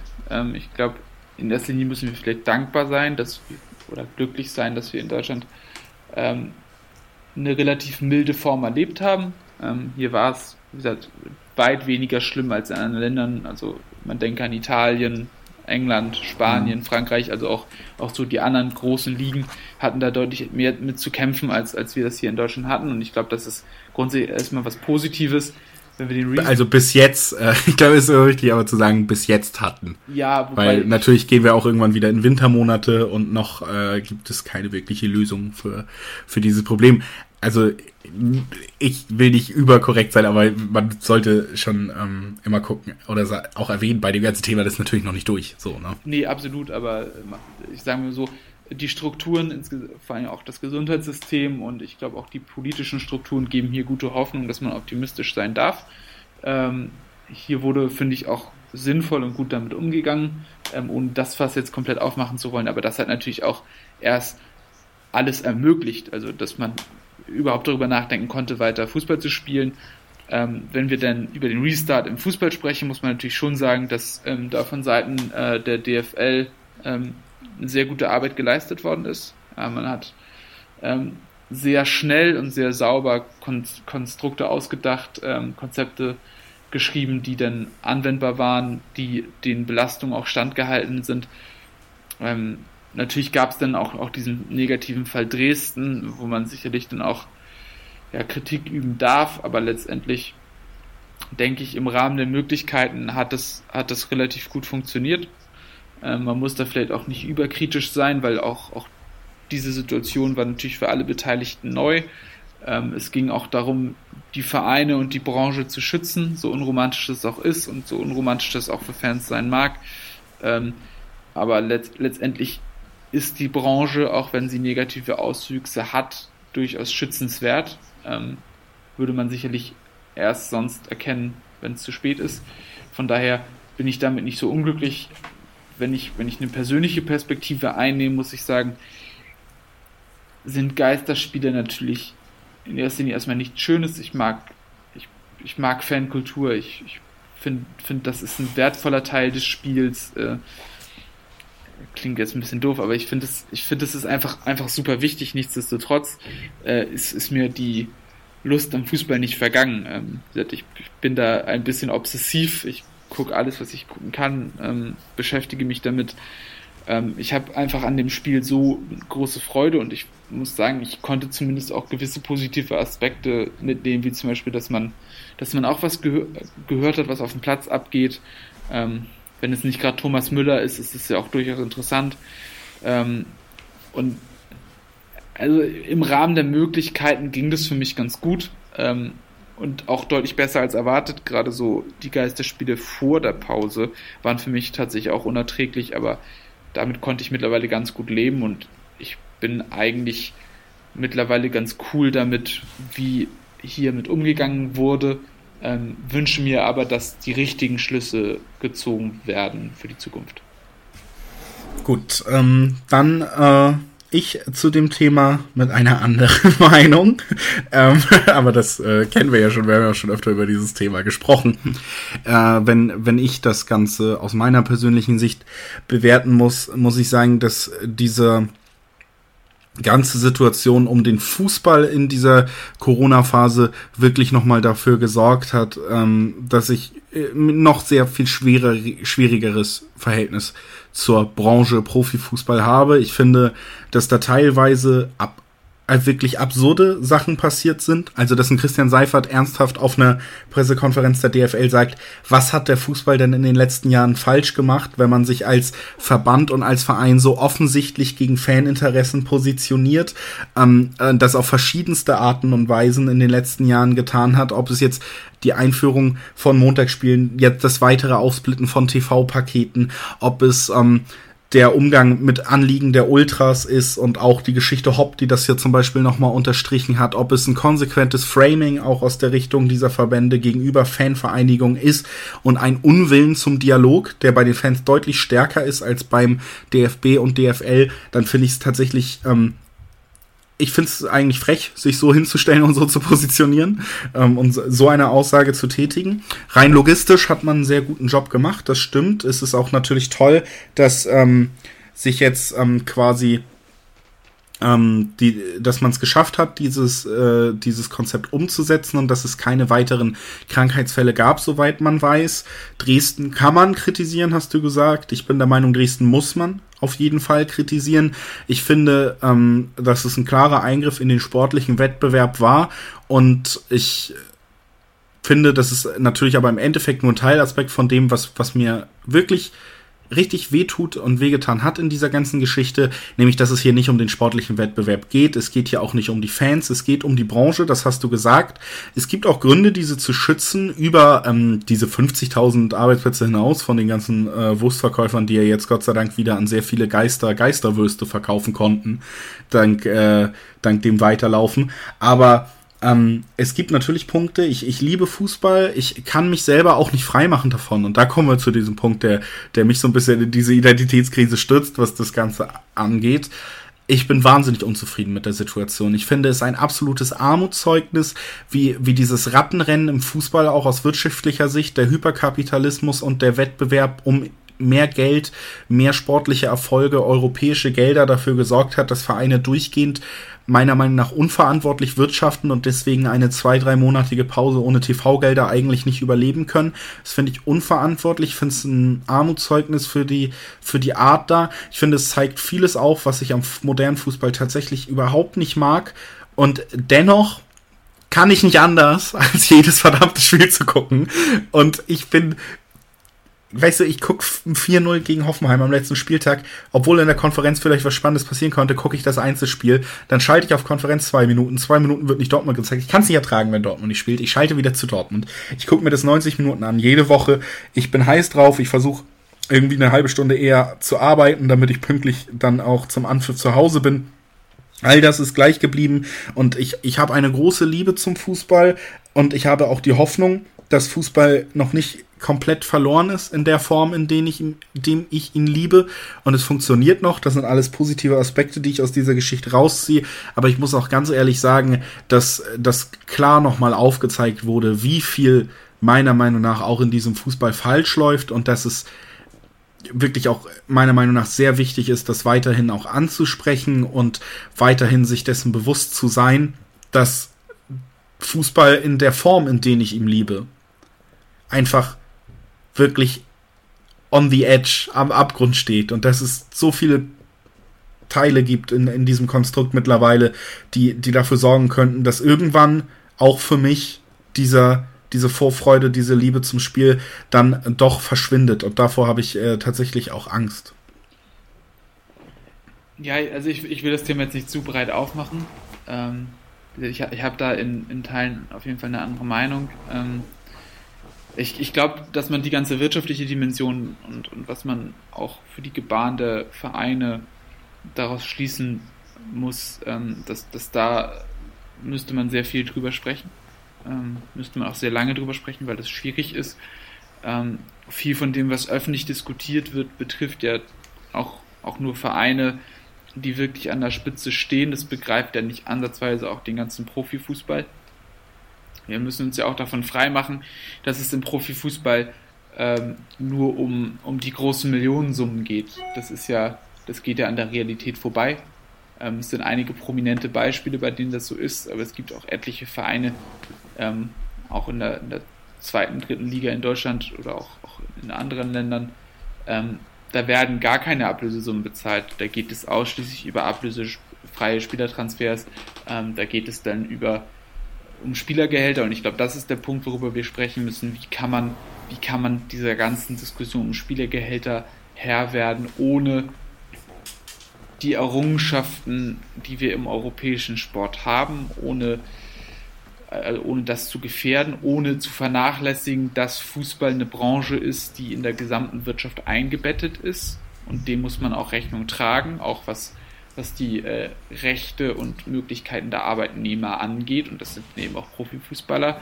Ähm, wir müssen sicherlich auch darüber sprechen, was wir zukünftig verändern können, äh, vielleicht auch hinsichtlich Altersvorsorge, Gesundheitsvorsorge, auch Verantwortung ähm, den Spielern gegenüber. Ich glaube, da gibt es, gibt es viele Sachen, die man betrachten muss. Ich sehe es deshalb auch sehr positiv, dass sich da zum Beispiel jetzt auch nochmal eine Interessensvereinigung von aktiven Spielern gegründet hat. Ich glaube, das ist doch eine sehr wichtige Bewegung. Ähm, grundsätzlich muss man aber natürlich dafür sorgen, dass, dass Spieler und Vereins- und Verbandsinteressen irgendwo in Einklang bringen, äh, in Einklang zu bringen sind. Man muss darauf achten, dass, dass gewisse Grundprinzipien, die im Fußball einfach vorhanden sein müssen, und da gehört Solidarität auf jeden Fall dazu, ja, dass, dass die immer ein Teil des Fußballs sind. Und wir leben nun mal auch in einem, ja, auch wenn wir den Fußball betrachten, haben wir ein Konstrukt, ähm, was grundsätzlich nur in Kooperation funktioniert. Jedes Spiel ist eine Kooperation und Leistungserstellung. Eine Liga funktioniert nur, ähm, wenn eine gewisse Ausgeglichenheit gegeben ist, ähm, wenn auch alle ein gemeinschaftlichen, gemeinschaftliches Interesse verfolgen. ich meine auch, das beste Beispiel ist ja auch der Ligaverband, die DFL, die im Prinzip auch eine Summe ist der, der 36 Vereine, die dort spielen. Das heißt aber auch, dass diese 36 Vereine sich darüber im Klaren sein müssen, dass jährlich zum Beispiel auch drei Vereine aus dieser Vereinigung fallen und in die dritte Liga übergehen, dass man da auch Verantwortung übernimmt für die niedrigeren Stufen der Ligenpyramide und so weiter und so fort. Letztendlich, und da möchte ich darauf hinaus, dass man in der Branche versteht, dass man nachhaltiger und auch sozial verträglicher arbeiten muss. Das geht nicht darum, dass man, dass man jetzt diese Neiddebatte führen muss, hinsichtlich der hohen Gehälter und so weiter. Aber dass man im Auge behält, dass der Fußball und vor allem, dass der Profifußball auf die gesellschaftliche Akzeptanz angewiesen ist. Das heißt, dass man da auch Arbeit reinstecken muss, um gesellschaftlich akzeptiert zu werden. Und das setzt dann auch ja, Bemühungen hinsichtlich sozialer Themen, hinsichtlich ja auch, auch ökologischer Themen voraus. Und da muss natürlich auch eine Liga wie die Bundesliga sich genau überlegen, wie sie sich positioniert. Und da sind auch die Vereine gefordert, sich sinnvoll zu positionieren. Da sind auch die Spieler gefordert, sich sinnvoll zu positionieren, weil auch die Spieler natürlich immer mehr als Marke funktionieren und, und auch natürlich Geschäfte über den Fußball hinaus betreiben. Was ich insgesamt damit sagen will, es geht um die Verantwortung, die der Profifußball übernimmt, aber man muss sicherlich auch immer alle anderen Interessen übriger Stakeholder auch, auch immer mit einbeziehen und deshalb würde ich auch meinen Vorwurf an, an ähm, die DFL und an Christian Seifert nicht zu groß werden lassen, weil letztendlich auch, auch äh, ja, TV-Anstalten, Broadcaster, ähm, andere Marketingpartner ähm, und auch andere Fans, nicht nur die Stadienfans, sondern auch die Fans am Fernseher und in anderen Ländern verschiedene Interessen verfolgen und dem muss man gerecht werden. Und das ist nicht immer so einfach. Ähm, das muss man sich auch als Fan und als Stadionbesuchender Fan bewusst sein, wenn man in diese Debatte geht, damit man auch sinnvoll sich unterhalten kann. Ähm, weil ich glaube, wenn man überzogene und, und nicht realitätsnahe Forderungen stellt, hat man es sehr, sehr schwer gehört zu werden, weil letztendlich auch auf dieser Ebene Politik betrieben wird und Politik muss man nun mal richtig machen. Nüchtern betrachtet hast du natürlich völlig recht. Emotional gesehen möchte ich jetzt an diesem Zeitpunkt einen großen Streit mit dir anfangen. Aber das werden wir nicht tun. Ähm, ja, klar. Äh, ich finde das auch immer sehr interessant tatsächlich, äh, wie, wie du das aufarbeitest, weil das natürlich Punkte sind, die damit reinspielen in diesem Konstrukt, die wichtig sind zu betrachten, um zu verstehen, warum man so agiert. Ähm, mein Problem tatsächlich, und da stoßen wir dann auch immer an die Grenzen in dieser Diskussion, ich glaube, das tun viele, ist, wenn man nicht unbedingt guckt, äh, wenn sich die Kritik nicht darauf bezieht, wie dieses äh, Konstrukt, diese Branche im Endeffekt handelt, sondern wie diese Branche im Endeffekt ist oder dass diese Branche ex existiert. Da, da ist man auf verschiedenen Ebenen unterwegs und äh, wird schwer eine Lösung finden. Aber äh, das war ja auch gar nicht das Ziel. Wir haben jetzt beide, glaube ich, mal unsere Meinung zu der ganzen Situation kundgetan. Ähm, abschließend zu Geisterspielen, vielleicht einfach nochmal für mich so. Ich, ich finde Geisterspiele unschön und ich finde Spiele mit 5000 Fans unschön und ähm, da sollte das die nächste Möglichkeit sein. Aber man muss sagen, wie bei jeder Großveranstaltung wird das Ganze, passiert das Ganze mit einem Grund. So, niemand sagt aus Bock, Leute, geht nicht ins Stadion. Ähm, es geht hier um etwas viel Größeres als ein Stadionbesuch, nämlich um, um die Gesundheit, vielleicht auch deines Nachbarn, deiner Verwandten. Und das sollte man sich immer bewusst machen. Wir gehen hier gerade nicht, äh, es gibt diese Regelung nicht aus Spaß, es gibt einen akuten gesundheitlichen Grund, medizinischen Grund für, für Verbote von Großveranstaltungen. Ich wäre genauso gerne gerade oder letzte vor zwei Wochen auch auf einem Festival gewesen und das nervt mich genauso, wie das ist, äh, dass ich nicht ins Stadion kann. So. Aber ich glaube, das muss man einfach zu einem gewissen Grad, dass dieses Stadionerlebnis, ähm, wenn man das vermisst, dann vermisst man das zurecht und ich kann es absolut verstehen, aber da muss man realistisch sein und sagen, ich freue mich auf den Tag, in dem es auch wirklich ähm, rational vertretbar ist und in dem es nicht nur rational vertretbar ist, sondern auch gegenüber allen auch schutzbedürftigen Menschen in unserer Gesellschaft. So, das ist einfach auch nochmal ein Punkt, den man nicht vergessen darf. Während wir eine 30-Minuten-Take aufgenommen haben, eine kleine Pause machen und dann endlich zu euren ganzen Anmerkungen von Twitter kommen. Machen wir das so, Christoph? Machen wir so. Okay, super. Bis gleich. Schatz, ich bin neu verliebt. Was? Da drüben. Das ist er. Aber das ist ein Auto. Ja, eben. Mit ihm habe ich alles richtig gemacht. Wunschauto einfach kaufen, verkaufen oder leasen. Bei Autoscout24. Alles richtig gemacht. In rund 40 Folgen habt ihr mich jetzt schon sagen hören, I want to tell you about the Beatles. Ich habe euch die Geschichten zu ihren Alben und ihren Songs erzählt, euch ihre wichtigsten Wegbegleiter und Vertraute vorgestellt und natürlich die Orte, die für die Bandgeschichte eine wichtige Rolle spielten. Habt ihr die drei bisherigen Staffeln schon durchgehört? Nein? Na, worauf wartet ihr dann noch? Rein in den Podcatcher eurer Wahl und einfach mal losgehört. Und folgt gerne auch unserem Instagram-Kanal iwtty-Beatles Podcast. Es ist soweit. Wir sind zurück bei BVB und wir machen jetzt endlich das, womit ich tatsächlich den Podcast begonnen habe und gesagt habe, wir machen es gleich eine Stunde nach dieser Aussage. Kommen wir zu euren Aussagen auf Twitter. Unser Tweet war, wie ist euer Fazit? Habt ihr bestimmte Themenwünsche? Und ja, da kam was. Und deswegen gehen wir das jetzt ein bisschen ab.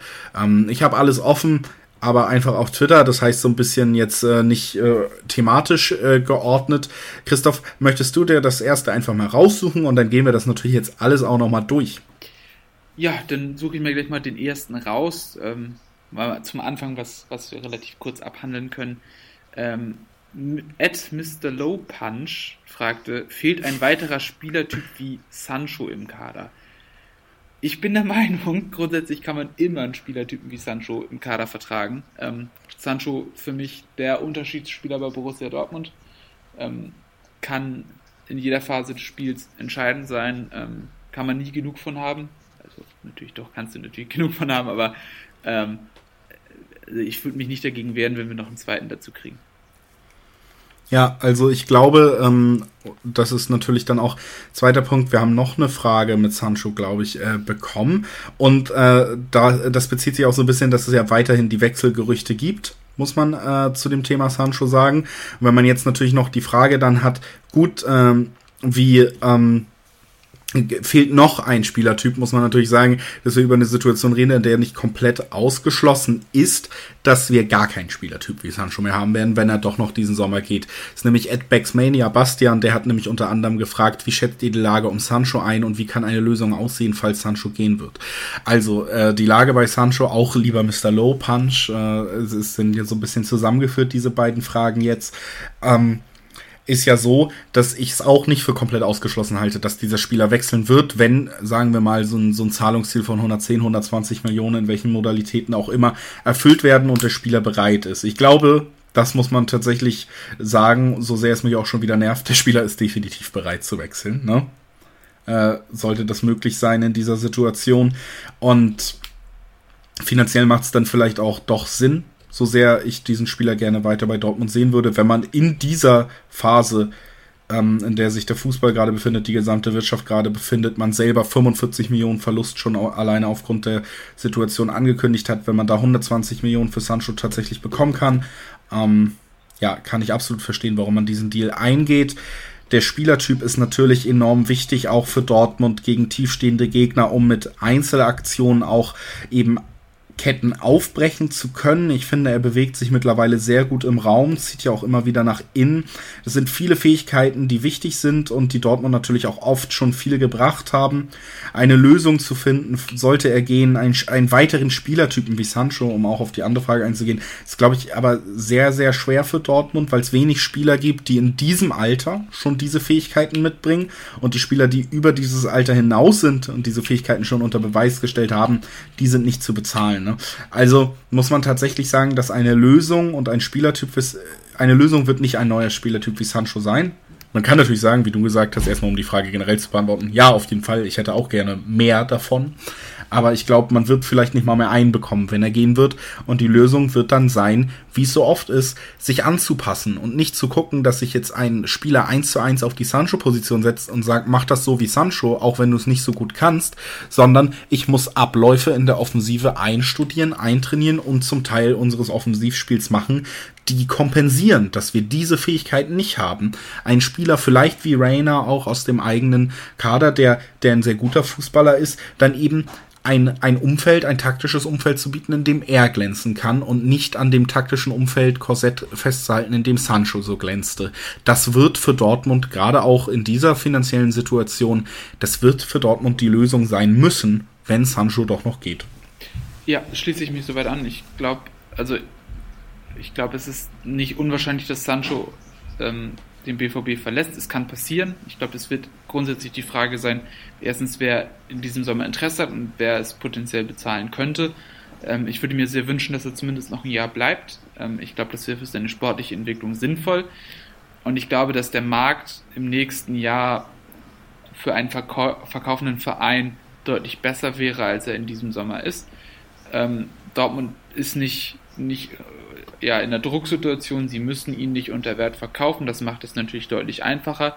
Nichtsdestotrotz würde ich es mir für nächsten Sommer erst wünschen, auch wenn er dann natürlich noch ein Jahr weniger Vertrag hat. Ähm, auf der anderen Seite ist er dann ein Jahr noch, noch entwickelt und der Markt hat sich vielleicht ein bisschen erholt. Abgesehen davon stimme ich dir absolut zu. Ähm, man wird so einen Spieler wie Sancho nicht einfach so verpflichten können. Ähm, man muss ja auch da mal ehrlich sein, Sancho ist, ist absolut außergewöhnliches Talent, was es super selten gibt. Ähm, auch gerade sein Profil ist sehr schwer zu finden, weil er eben Tore schießen kann, vorbereiten kann. Er ist herausragend im 1 gegen 1, herausragend auch in seiner Entscheidungsfindung für das Alter. Ähm, da ist er schon sehr, sehr reif und ähm, verliert auch für seine Spielweise sehr wenig Bälle. Ähm, ich glaube, da hast du alles gesagt, da müssen wir uns vielleicht damit abfinden, dass wir einen anderen Spieler haben. Nichtsdestotrotz würde ich an der Stelle auch gerne mal sagen, dass wir zum Beispiel auch noch einen Marco Reus im Kader haben, der in der Rückrunde nicht besonders viel gespielt hat. Und ich kann mich auch mit einer ja, Dreieroffensive von Reus, Holland und Azar ganz gut anfreunden. Also ich glaube, dass der Kader durchaus gut darauf vorbereitet ist, ähm, wenn man zum Beispiel eben auch noch einen Giovanni Reina mit einbezieht ähm, oder auch einen Julian Brandt, wenn man ihn vorzieht. Ja, da gibt es durchaus Möglichkeiten, das auch intern zu kompensieren. Ähm, es wird nicht eins zu eins sein und es wird auch nicht der gleiche Spielertyp sein, aber es gibt da auf jeden Fall Möglichkeiten, darauf einzugehen. Ähm, auch wenn die Herausforderung sicherlich groß ist, ist so einen herausragenden Spieler wie Sancho irgendwie zu ersetzen. Ja, ich denke, das kann man so stehen lassen. Äh, wir sind gerade bei Transferfragen, deswegen machen wir dann direkt auch mal mit äh, Bastian at Mania weiter. Der hat nämlich auch noch gefragt, was sagt ihr zum Hakimi-Transfer zu Inter? Wer bzw. wie kann man ihn ersetzen? Ähm, ja, Hakimi zu Inter ist so eine Geschichte, ich muss ganz ehrlich sagen, bis auf eine, eine leichte Hoffnung, dass er bleibt, hatte ich eigentlich nicht so viel Erwartung an Hakimi. Es war von Anfang an klar, dass wir über eine zweijährige Laie reden, von einem Spieler, der sich sehr gut präsentiert hat, der bei einem sehr großen Verein unter Vertrag steht dann. Also wir haben ihn ja nicht von irgendwo geliehen, sondern von einem Verein, der der logische nächste Schritt ja eigentlich schon fast ist, wenn man sich in Dortmund gut präsentiert. Deswegen habe ich mir generell äh, nicht so krass viele Hoffnung gemacht, dass wir ihn jetzt noch lange in Dortmund sehen werden, war deswegen auch jetzt nicht erschüttert, als klar war, er geht. Dass es Inter geworden ist, ist, glaube ich, so ein Zusammenspiel auch aus Faktoren, die vielleicht auch der Spieler sich nicht zu 100% gewünscht hätte. Ich kann mir gut vorstellen, dass Hakimi gerne in Dortmund geblieben wäre oder eben bei Real gerne die Chance gehabt hätte, sich durchzusetzen. Jetzt ist der Spieler natürlich dann aber in der Situation, wo er dasteht, Real sagt, wir werden dich nicht weiter an Dortmund verleihen, wir werden dich nur verkaufen. Dortmund sagt, ja gut, sagt den Preis. Real sagt, das ist der Preis. Dortmund sagt, äh, da müssen wir verhandeln. Dann kommt Inter um die Ecke, sagt, wir zahlen den Preis. Und Real sagt, ja gut, Hakimi, bei uns Bank oder bei Inter. Das sind die beiden Optionen, die du jetzt als Spieler hast. Deswegen, äh, da, da kommen dann verschiedene Aspekte zusammen, die für so einen Transfer ähm, eine Rolle spielen. Ich glaube, wenn man sich das ganze Konstrukt in diesem Transfer angeguckt hat, ist es auch nicht unbedingt der, einer der Transfers, die, die vom Spieler forciert worden, dass er genau bei diesem Verein gelandet ist. Ne? Nee. Ähm, sein Berater hat ja auch gesagt, ähm, dass, dass sie dann das Problem ist bei Real Madrid, dass sie dann nicht auf ihn setzt. Ähm, lässt sich wahrscheinlich auch damit erklären, dass er nicht unbedingt der Rechtsverteidiger für eine Viererkette ist. Ähm, hat da defensiv dann doch seine Schwächen, ist zudem deutlich effektiver, wenn er weiter vorne eingesetzt wird. Ähm, bei Inter Mailand ähm, lässt Antonio Conte fast schon traditionell mit einer Variation von einem 3-5-2-System spielen. Das heißt, die Außenpositionen sind eigentlich immer vorhanden und sie sind so ähnlich vorhanden wie in Dortmund. Das heißt, dass er da ins taktische Konstrukt wunderbar reinpasst. Ähm, ist eine deutliche Verbesserung aus meiner Sicht im Vergleich zu Antonio Candreva, der nicht, nicht ideal geeignet ist für diese Position und auch, auch nicht, nicht mehr der Jüngste ist. Ähm, und ich, ich halte ihn auch für deutlich stärker als Victor Moses. Von daher, für Inter macht es absolut Sinn. Ich glaube, er ist ein guter Fit für Inter. Ähm, ich glaube auch, dass er durchaus Interesse gehabt hätte, länger in Dortmund zu bleiben, aber ähm, hat sich halt nicht so ergeben. Und ähm, man muss es ja auch mal so sehen.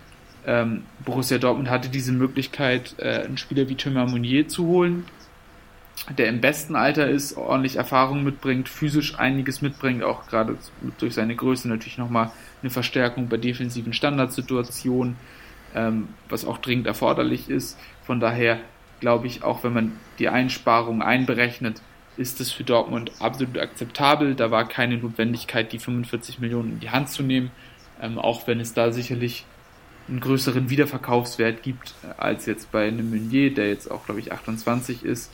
Ähm, aber da ist dann, glaube ich, auch die Frage mit dem Ersatz schon beantwortet. Man hat Meunier ja verpflichtet, um ihn denn zu ersetzen, ähm, kann diese, diese Rolle da auf der rechten Außenbahn sehr gut ausfüllen, bringt physisch alles mit, ähm, ist vielleicht technisch nicht ganz so, nicht, nicht der Techniker wie Hakimi, ein bisschen anderer Spielertyp, aber durch, durch seine Präsenz auf jeden Fall jemand, der mir gefällt und dazu eben noch Matteo Murray, der als großes Talent ohnehin schon im Kader ist und der sich am Ende der Saison ja auch sehr anständig präsentiert hat. Ähm, von daher glaube ich, ist man da sehr gut aufgestellt und ich rechne nicht damit, dass noch ein weiterer Spieler für die Position kommt. So sehe ich das exakt auch. Ich glaube auch, dass man mit Morey und Meunier da tatsächlich, äh, dass man damit leben kann. So mit diesem Abgang. Abgang. Baxmania fragt auch, was kann, muss kommende Saison besser laufen, ähm, ohne das jetzt zu einem riesigen, weil wir werden natürlich auch eine Saisonvorschau noch irgendwann machen, Thema zu machen, glaube ich, kann man festhalten, dass die große Hoffnung ist, dass man nach einem halben Jahr in diesem neuen System, was gut funktioniert, nach einem halben Jahr von Winterzugängen und einem Kader, der sich im Sommer vielleicht gar nicht mehr so großartig verändert, einfach die Hoffnung haben kann und muss, wenn was besser werden soll, dass Dortmund auf eine ganze Saison gesehen einfach nochmal deutlich konstanter ist und das selbst, also meine Hoffnung ist nicht unbedingt, dass man dadurch wahnsinnig viel mehr Punkte holt, so, aber dass wenn man, also dass sich einfach die Anzahl von wirklich dann auch schlechten Spielen einfach nochmal reduziert, das wäre schon mein großer Wunsch. Ja, ich wünsche mir einfach, dass ähm, wir nicht so ein großes Gefälle haben zwischen Hinrunde und Rückrunde, sondern dass sich die Hinrunde ja ein bisschen mehr an der Rückrunde orientiert, wie sie jetzt, jetzt gespielt wurde. Und ich glaube, wenn wir zwei gute Serien spielen und nicht eine so eine schwache dabei haben, dann, dann sind wir ganz gut dabei. Also ich wünsche mir ein bisschen mehr Konstanz und dass wir die Fehler der Vergangenheit hinter uns lassen. Dann äh, wechseln wir direkt mal zu Ed Treveres 18. Der fragt nämlich, freue mich auf Thomas Meunier, könnte ihn näher vorstellen. Wäre halt eine Vorschau, Thema, Thema Verfehlung. Also, ähm, ja, Chrissy hat ja eben schon doch relativ viel zu äh, Thomas Meunier gesagt, äh, deswegen vielleicht einfach von meiner Seite aus auch nochmal eine kurze Einschätzung. Ich, ich finde, dass das ein Deal ist, wo ich tatsächlich eigentlich keine negativen Seiten sehe. Man, man hat ihn ablösefrei bekommen, man hat einen Spieler, der auf internationaler Ebene Erfahrung hat, der in einem sehr guten Alter ist. Das alles hat Christoph auch schon ausgeführt. Ich finde auch, dass Meunier ein Spielertyp ist, der auf den ersten und zweiten Blick gut in das jetzige System von Dortmund passt. Das ist auch definitiv der Fall. Er hat seine Stärken als Verteidiger in der Fünferkette, er hat seine Stärken auch offensiv, bringt defensiv aber alleine durch die Physis und die Erfahrung vielleicht tatsächlich sogar einen Qualitätsvorsprung zu Hakimi. Das Einzige, wenn wir diesen Vergleich beibehalten, was eben abgeht, ist, ist meiner Meinung nach Geschwindigkeit so ein wenig. Aber das finde ich ähm, tatsächlich gar nicht so schlimm, weil mir auch auf der Gegenseite Rafael Guerrero wahnsinnig gut gefällt und äh, der ja auch nicht unbedingt übers Tempo, sondern eben über offensive Qualität und Technik kommt.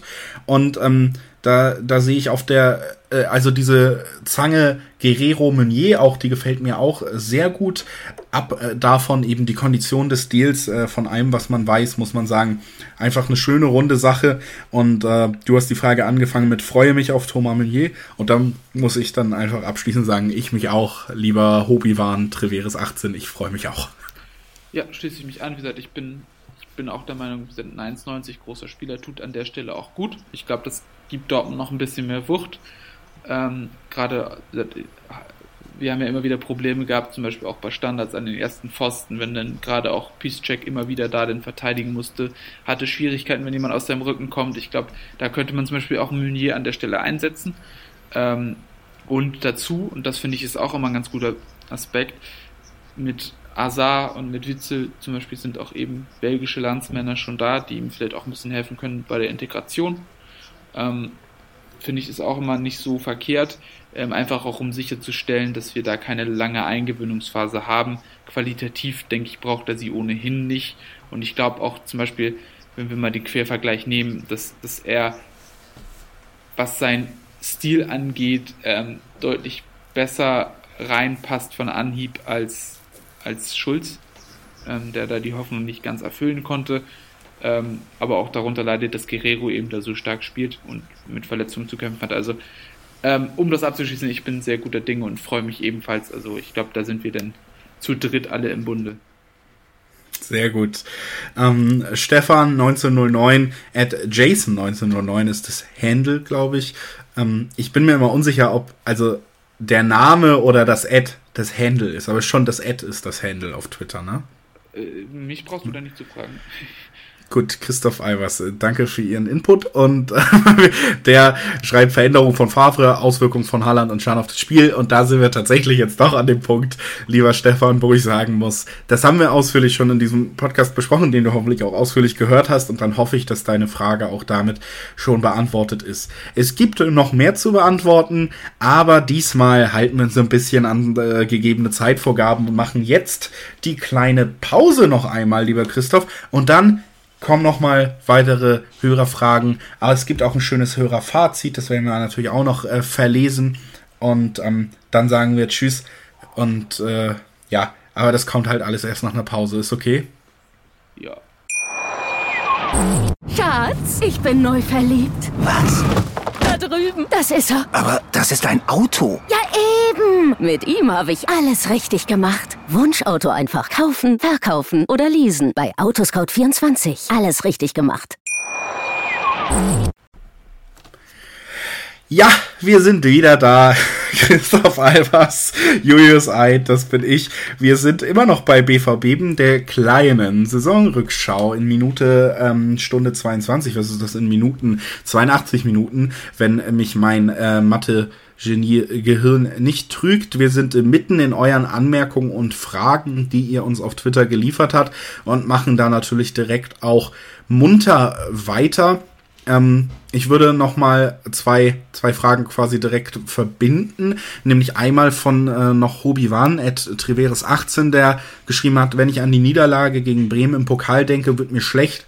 Wir können, ja, mir auch und vor allen Dingen auch, wenn ich an unseren Podcast-Auftritt vor diesem Spiel denke, lieber Hobby-Wahn. Ähm, wie können wir in Zukunft jedes einzelne Spiel mit vollem Einsatz, hundertprozentigem Abrufen des Leistungspotenzials bestreiten und somit uns nicht selber um den verdienten Erfolg bringen? Und da, das Ganze wurde nämlich äh, noch von Ed One, äh, On Time Off Block ähm, M. -Punkt, nämlich gefragt, der hat geschrieben, weil es auch bei Auf Ohren, übrigens liebe Grüße, äh, liebe Podcast-Kollegen, auch schon ähm, Thema war. Sind diese Leistungsschwankungen eine Frage der Mentalität oder der Qualität oder ist die Mentalität in jedem Spiel gegen jeden Gegner 100 plus x Prozent geben zu wollen ein Qualitätsmerkmal, das gar nicht jeder Spieler hat? So, und das äh, ist natürlich ein toller Anlass, um eine kleine Ausführung ich habe mir mal Gedanken, oder natürlich macht man sich viele Gedanken über dieses ganze Thema Mentalität und Qualität und warum will Dortmund denn nicht?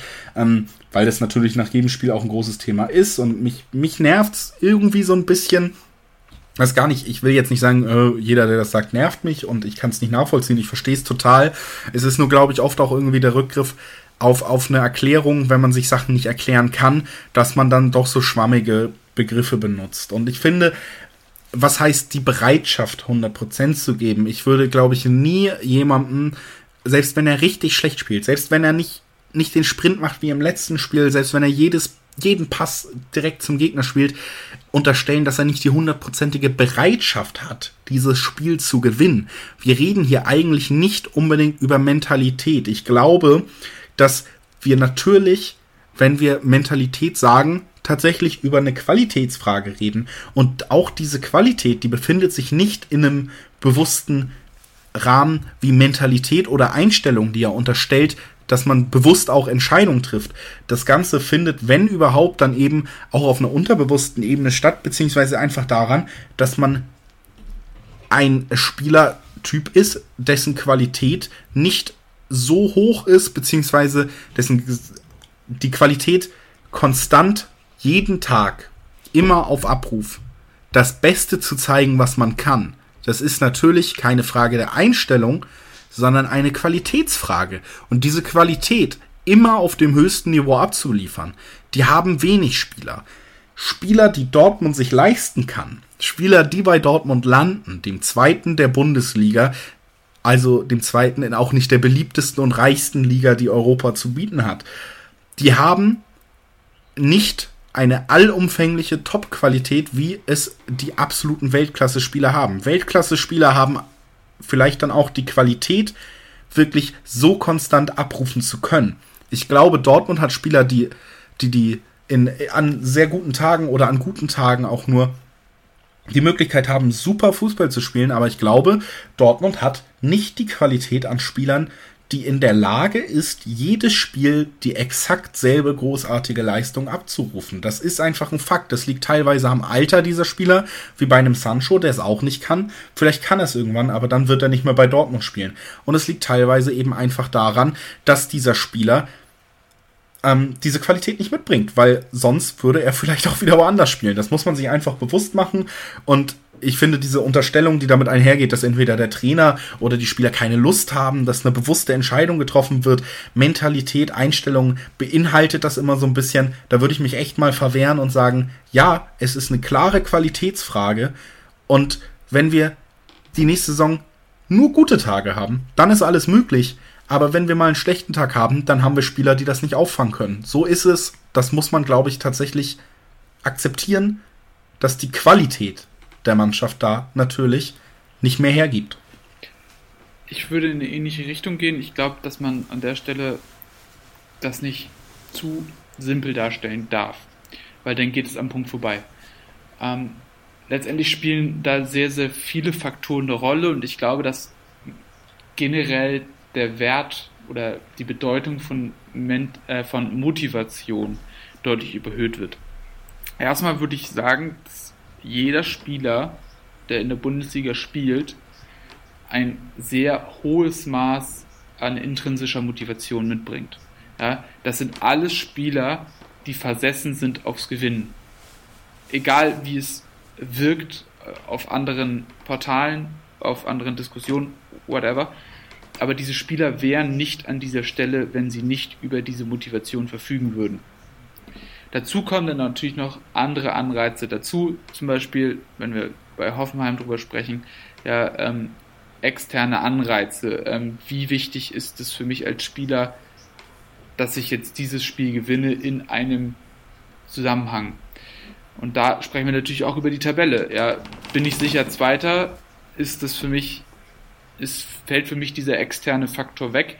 Wenn ich als Hoffenheim-Spieler aber wiederum darum kämpfe, nicht schon vier Wochen vor Saisonbeginn über rumänische Dörfer zu tingeln, um mich für die Europa League zu qualifizieren, dann ist das sicherlich ein anderer externer Faktor, der noch dazukommt. Nichtsdestotrotz, Motivation ist für mich nur ein Teil der Faktoren, die in diesem Kontext eine Rolle spielen. Selbstvertrauen, anderes ganz, ganz wichtiges äh, Element in diesem Zusammenhang. Genauso auch andere psychische Faktoren, ja, was, wie fühle ich mich insgesamt, ja, habe ich an anderer Stelle Probleme, ähm, was belastet mich sonst, ähm, ja, dann kommen wir dazu, physische Faktoren, in, in welcher konditionellen ähm, ja, äh, wie bin ich konditionell aufgestellt zu einem bestimmten Zeitpunkt? Ähm, bin ich zu hundertprozentig fit? Habe ich gewisse ja, kleine Wehwehchen, kleine Blessuren? Ähm, wie lange hatte ich Pause? Wie habe ich geschlafen? Auch nicht zu unterschätzen. Wie habe ich gegessen? Ähm, wie lange bin ich schon wieder im Training, was Abläufe und sowas anbetrifft? Wie lange ist meine letzte Verletzung her?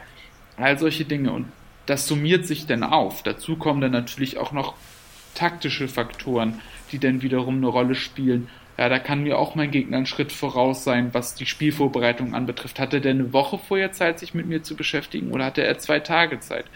Ja, also was spielt da eine Rolle? Und ähm, da würde ich es dann mal zusammenfassen. Unter dem, was Matthias Sammer gesagt hat, der nannte als, als die fünf Erfolgsfaktoren Konstitution, Kondition, Technik, Taktik, Persönlichkeit. Und daraus sieht man schon, es ist nicht so einfach und nicht, nicht so simpel, dass man das mit Mentalität oder Qualität bewerten könnte. Das spielt so viel mit rein und deshalb würde ich, würde ich mich da eher Julius anschließen, dass es denn letztendlich auch um Qualität und auch um Qualität in der Vorbereitung geht. Ähm, und dass man, dass man da diese Diskussion eigentlich auf der Ebene nicht führen muss, wenn es um Mentalität geht. Ja, also ich kann, wie gesagt, ich habe absolut volles Verständnis dafür, dass man während und kurz nach einem Spiel genervt ist und dass man dann auch irrational manchmal vielleicht oder das äh, was heißt irrational oder so? Ich will, will auch niemandem sagen dass er einfach Quatsch redet und so. Das ist es gibt Anhaltspunkte dafür. Ich kann verstehen dass man wütend ähm, ist dass man dann auch mal pöbeln möchte und so. Das geht mir genauso. Ich finde das überhaupt nicht schlimm. Das möchte ich auch noch mal kurz sagen. Also ich will niemandem zurechtweisen dass äh, wie kann man sowas sagen oder so aber ich muss sagen, dass, dass das dann manchmal auch trotzdem so absurde Züge annimmt, wo man irgendwann auch mal ansprechen muss, Leute, guck mal, der, der Take auf das ganze Geschehen jetzt zu sagen, Mainz und Hoffenheim, da sieht man den Unterschied zwischen Bayern und Dortmund. Das ist der Unterschied, warum Bayern Meister ist. Die spielen besser, wenn es um nicht mehr geht.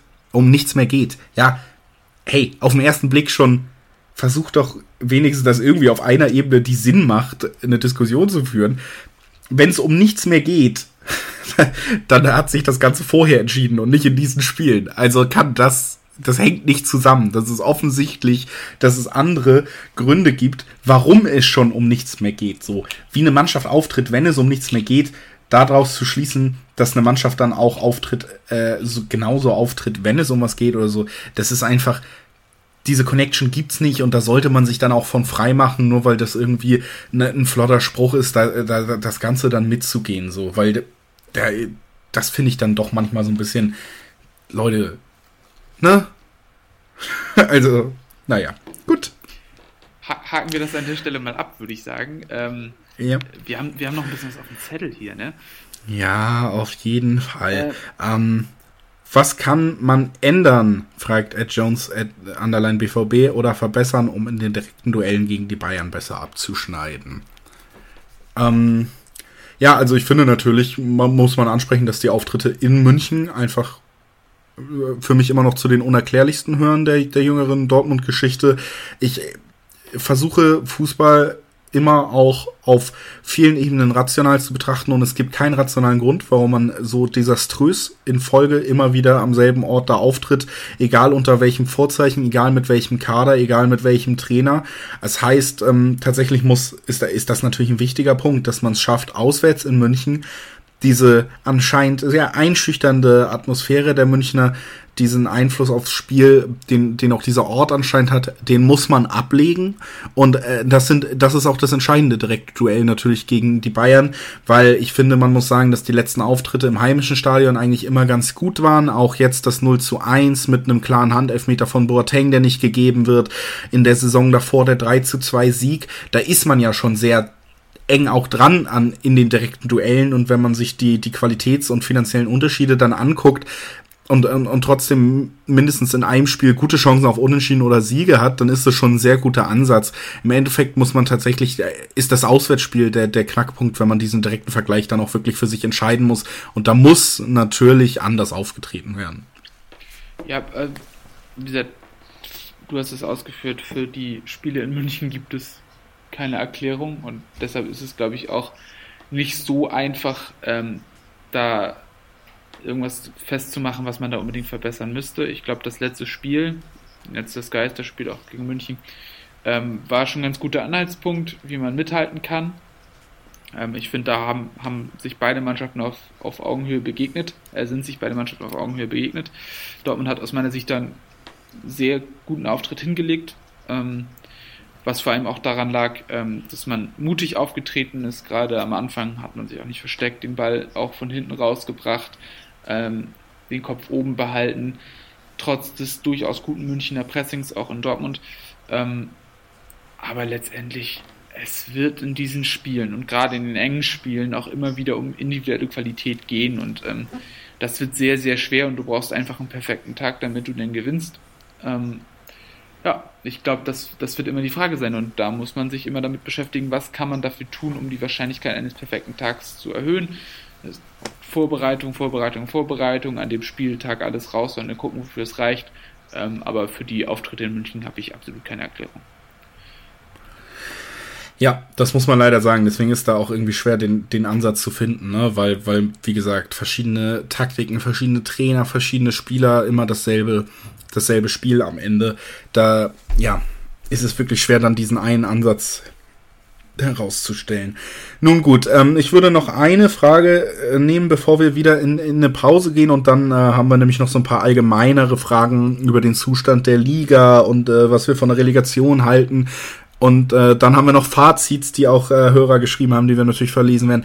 Aber wie gesagt, bevor das äh, Ganze passieren wird, machen wir jetzt noch mal eine äh, Frage, die ich vorher noch besprechen würde. Die ist von Ed Hune cool, äh, beziehungsweise Frank.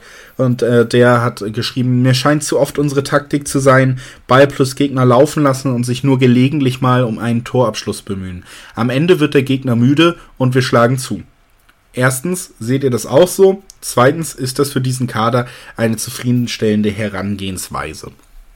Also, äh, erstens kann ich diesen Eindruck der Taktik unterschreiben. Ich finde schon, dass man sagen muss, dass äh, Dortmund sich aufgrund der Ausrichtung, also es ist vielleicht nicht unbedingt so geplant, aber aufgrund auch der, der Vorstellung von Lucien Favre, nämlich selber Abschlüsse nicht zu forcieren aus unproduktiven Situationen, sondern wirklich nur die Abschlüsse zu nehmen, die in sehr guten Situationen ist, dass sich die Anzahl von Abschlüssen schon verringert, die Borussia Dortmund hat. Das heißt, gerade wenn der Gegner noch gut steht am Anfang und keine Fehler macht, die kommen nun mal meistens mit nachlassender Kondition und Konzentration, dann ist der BVB oft weniger gefährlich, als es gegen Ende der Spiele ist. Dazu kommt dann natürlich auch noch die Breite des Dortmunder Kaders, die Qualität, die oft ermöglicht hat in diesen Spielen, gerade in diesen Momenten auch nochmal den richtigen Impuls, die richtige Qualität nachlegen zu können. Das spielt zusammen und sorgt eben dafür, dass es durchaus mal der Fall ist, dass eben Borussia Dortmund gegen Ende die Tore erzielt und vorher so ein bisschen dann doch auch ja, statisch agiert, beziehungsweise noch nicht so in der Lage ist, diese tiefstehenden Mannschaften so zu überspielen und sich dann eben aber auch aus Halbchancen nicht die Abschlüsse nimmt. So entsteht zumindest der Eindruck. Und ich glaube auch, dass dieser, dieser Anspruch, als Ballbesitzmannschaft den Gegner zu ermüden, der ist immer da, bei jeder Ballbesitzmannschaft. Ähm, selbst ein Manchester City wird, hat, hat den Anspruch natürlich durch schnelle Seitenwechsel ähm, den Gegner mürbe zu machen in Ballbesitz, Konzentrations- und Konditionsfehler am Ende zu provozieren. Dortmund hat, glaube ich, natürlich auch diesen Anspruch. Also ja, auf erstens seht ihr das auch so. Natürlich ist es Teil der Taktik, muss aber natürlich auch sagen, dass man trotzdem einstudierte Laufwege, einstudierte Abläufe in der Offensive hat, die man jederzeit versucht ins Spiel einzubinden. Und natürlich versucht man auch in der ersten Halbzeit ab der ersten Minute offensiv erfolgreich zu sein. Dass das seltener der Fall ist, ist wie gesagt meiner Meinung nach eine Mischung aus aus der Vorstellung, wann man Abschlüsse suchen sollte des Trainers und auch aufgrund einer Liga, die eben erst oft, wenn die Kondition und Konzentration nachlässt, wirklich äh, Räume öffnet und ansonsten bei jedem Verein eine sehr, sehr solide Defensive zeigt. Ähm, Christoph, kannst du einfach kurz sagen ja oder nein? Siehst du das auch so?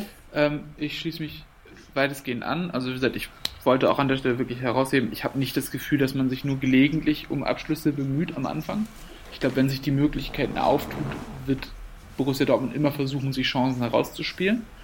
Ähm, ja, sie äh, tauchen nur am Anfang weniger genau, auf. Genau, also am Anfang sind Punkt die meisten Gegner sehr konzentriert, sehr diszipliniert in ihrer Taktik, ähm, offenbaren sehr wenige Räume und dann kommt man eben sehr selten in Umschaltsituationen. Und natürlich ist es auch so, wenn man kontrollierten Ballbesitz hat, dass es, dass es nicht nur darum geht, sich Chancen herauszuspielen, sondern auch, auch Ballbesitz zu sichern ähm, und ähm, die Gefahr zu verhindern, dass der Gegner in gefährliche Abschlusssituationen bzw. Umschaltsituationen kommt. Von daher ist es, ist irgendwo zwangsläufig so, aber letztendlich wird man immer versuchen, Chancen herauszuspielen. Also ähm, Lucien Favre ist, ist in erster Linie, und das, das möchte ich auch immer betonen, ist pragmatisch. Und ähm, er ist als pragmatischer Coach auch, auch immer darauf aus, dass seine Mannschaften Chancen kreiert. Ähm, aber du hast es eben auch angesprochen, selbst in Manchester City, ähm, die, denke ich, auch in Ballbesitz die beste Mannschaft der Welt sind momentan, ähm, selbst die sind, sind immer auch darauf angewiesen, dass der Gegner Lücken offenbart, um die anspielen zu können.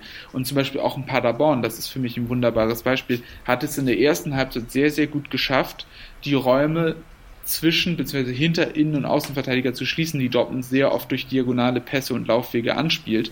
Das haben sie geschlossen bekommen. Zweite Hälfte waren sie nicht mehr dazu in der Lage und dann hat es Tore gehagelt. Und ich glaube, das ist, das ist ein völlig normaler Verlauf, der auch mit dem Spiel Fußball einfach einhergeht. So, so ist es nun mal. Und auch eben, weil der Trainer im Laufe des Spiels auch einen Einfluss auf die Mannschaft verliert, ähm, ergeben sich dann immer mehr Räume beim Gegner. Und deshalb wird es, wird es so sein. Äh, glaube ich, ist, glaube ich, jetzt, wenn wir auf die zweite Frage von ihm eingehen wollen, ob es eine zufriedenstellende Herangehensweise ist.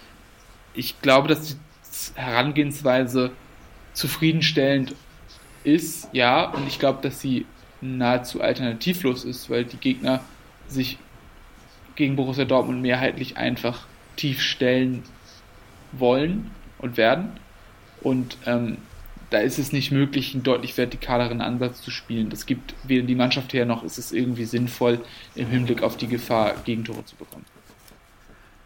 Gehe ich soweit mit, aber natürlich ähm, zufriedenstellend Herangehensweise kann man vielleicht auch nochmal so einfach nur nochmal sagen, dass es natürlich auch immer noch meiner Meinung nach in verschiedenen Bereichen Verbesserungen gibt und es ist schon so, dass Dortmund in Ballbesitz meiner Meinung nach dann des Öfteren dazu neigt, das Tempo ein wenig zu gering zu halten Die Passschärfe ist nicht immer so gegeben, wie sie öfter sein könnte, um den Gegner eben schneller auch mal zu fehlern und äh, zu, zum schnellen Verschieben, zumindest zum Ermüden zu zwingen.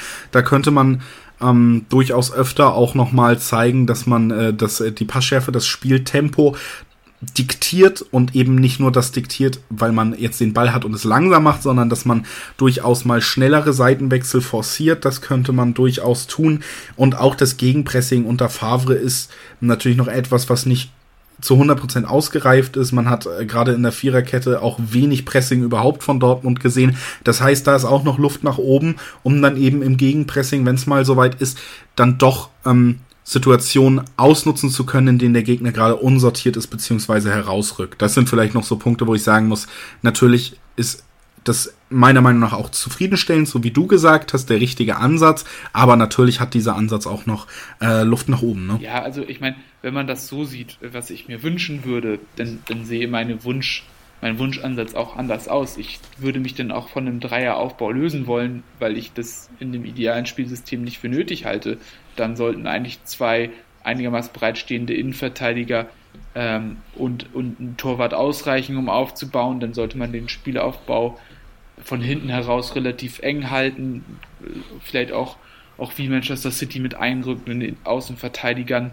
ja, um da dann schneller in die gegnerische Hälfte zu kommen, um dann erst im letzten Drittel Breite zu nehmen, ja, damit man da auch, auch mehr Druck aufbauen kann. Ich würde mir auch wünschen, dass wir das in diesem Sinne schaffen würden, mehr Spieler in, ins letzte Drittel zu bringen, um da mehr Anspielstationen zu haben. Aber das, glaube ich, wäre mit dieser Mannschaft erstmal so nicht umzusetzen und es wäre auch, auch nicht klug, das unnötig zu forcieren, weil dafür ist auch, auch der kurzfristige Bereich zu kritisch. Also wir, wir können das jetzt nicht alles darauf abstellen, das dahin zu entwickeln und ich glaube, Lucien Favre hat momentan einen ganz gut funktionierenden Ansatz für diese Mannschaft gefunden. Mhm. Ah, jetzt habe ich gerade einen Schluck Wasser getrunken. Ah, verdammt. Wir reden ja schon, wir reden ja schon ein bisschen. Ähm, wir machen noch eine kleine Pause und dann behandeln wir die nächsten Fragen. Äh, Christoph, hast noch Lust, oder? Ja. Ja Ballern komm. wir heute nochmal die letzten ich, durch. Ich auch, auf jeden Fall. Wir hören uns gleich wieder, dann wird ordentlich geballert. Schatz, ich bin neu verliebt. Was? drüben. Das ist er. Aber das ist ein Auto. Ja, eben. Mit ihm habe ich alles richtig gemacht. Wunschauto einfach kaufen, verkaufen oder leasen. Bei Autoscout24. Alles richtig gemacht. Vernimmt sich, was man will, Gerüchte entstanden. Fast nichts davon stimmt. Tatort. Sport. Wenn Sporthelden zu Tätern oder Opfern werden, ermittelt Malte Asmus auf meinsportpodcast.de. Folge dem True Crime Podcast, denn manchmal ist Sport tatsächlich Mord. Nicht nur für Sportfans. Herzlich willkommen zurück bei BVB. Jetzt wird, wie vor der Pause angekündigt, ordentlich geballert, lieber Christoph. Ist das nicht schön? Wir haben immer noch Hörerfragen, Höreranmerkungen und äh, ja, way to go. Und das machen wir natürlich auch. Als erstes würde ich dann mal jetzt zum Einstieg nutzen. Wir haben natürlich äh, nicht nur noch Fragen, sondern auch euer Fazit gefragt und da gab es auch ähm, ich glaube zumindest äh, zwei Anmerkungen. Einmal hat äh, BVB-Talente geschrieben, fand die Saison gut, jetzt muss Favre noch eine taktische Lösung für Gegner wie Hoffenheim und Mainz finden. Sein Fazit, auch äh, über taktische Möglichkeiten haben wir natürlich geredet schon in diesem Podcast. Und Meinung zu alles, äh, Meinung zu alles hat geschrieben, die Saison wird schlechter gemacht, als sie eigentlich war. Entschieden wurde das Ganze durch eine 0 zu 1 Niederlage gegen Bayern zu Hause, bei der beide Teams 0,6 XG aufweisen, aufzuweisen hatten und bei der beide Teams hätten gewinnen können ohne dass sich jemand hätte beschweren können.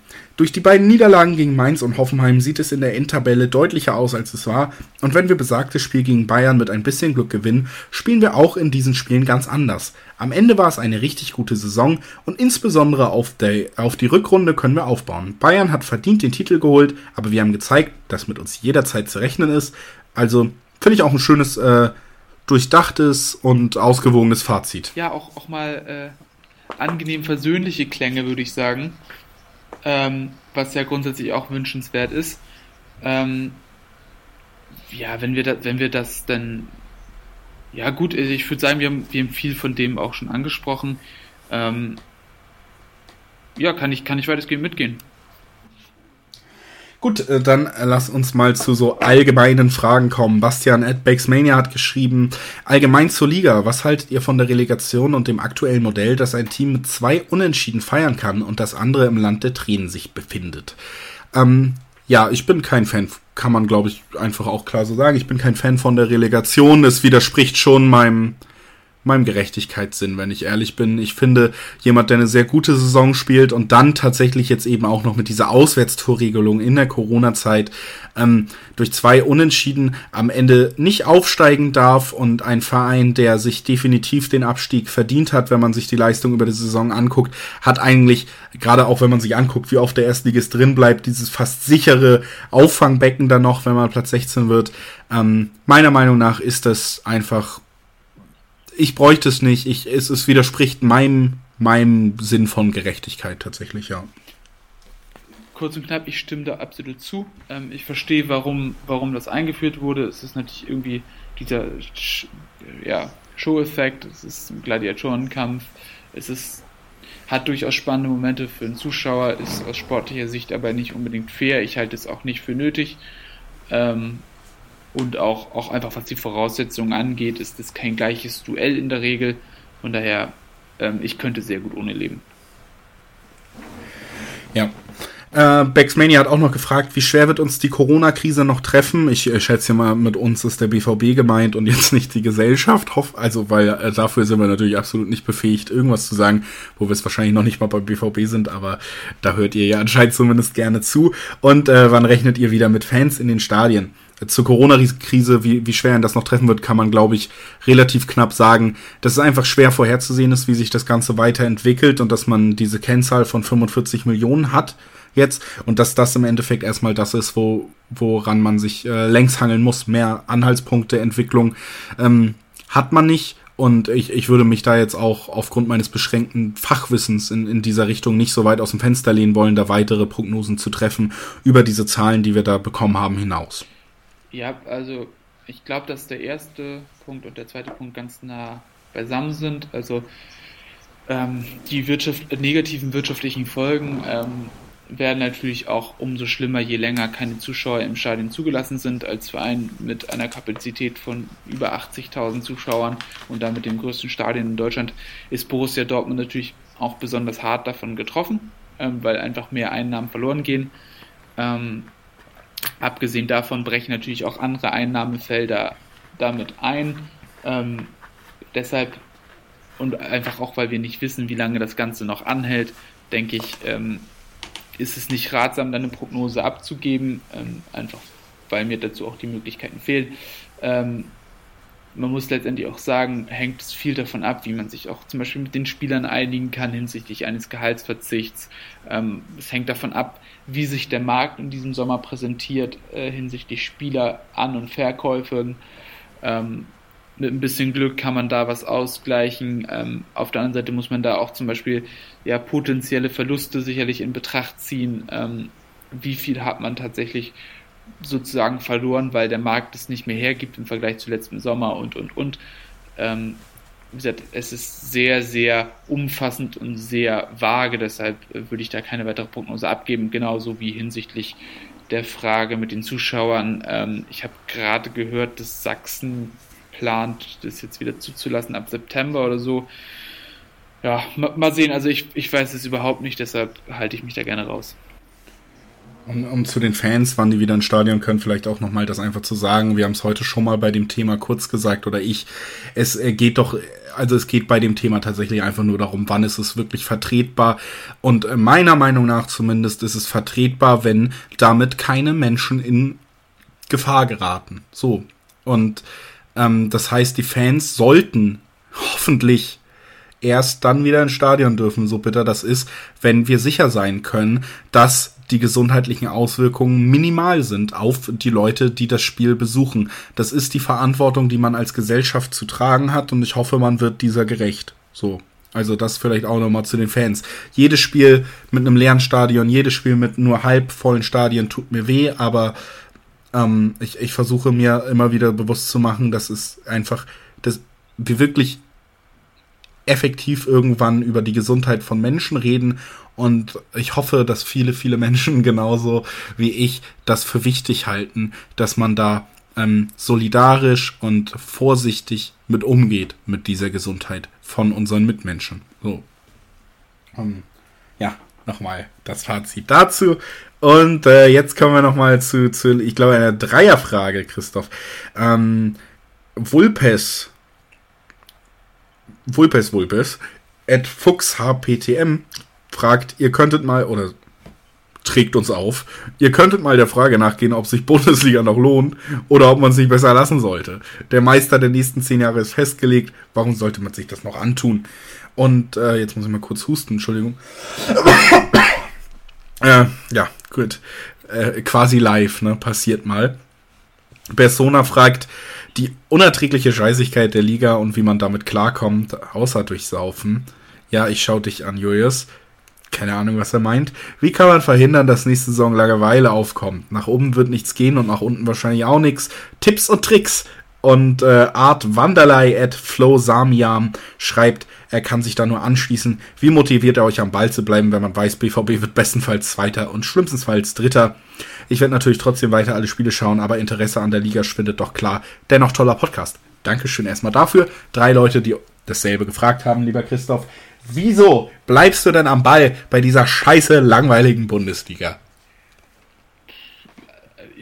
Also ich meine, am Ende des Tages sehen wir natürlich Bayern wieder Meister geworden zum achten Mal in Folge.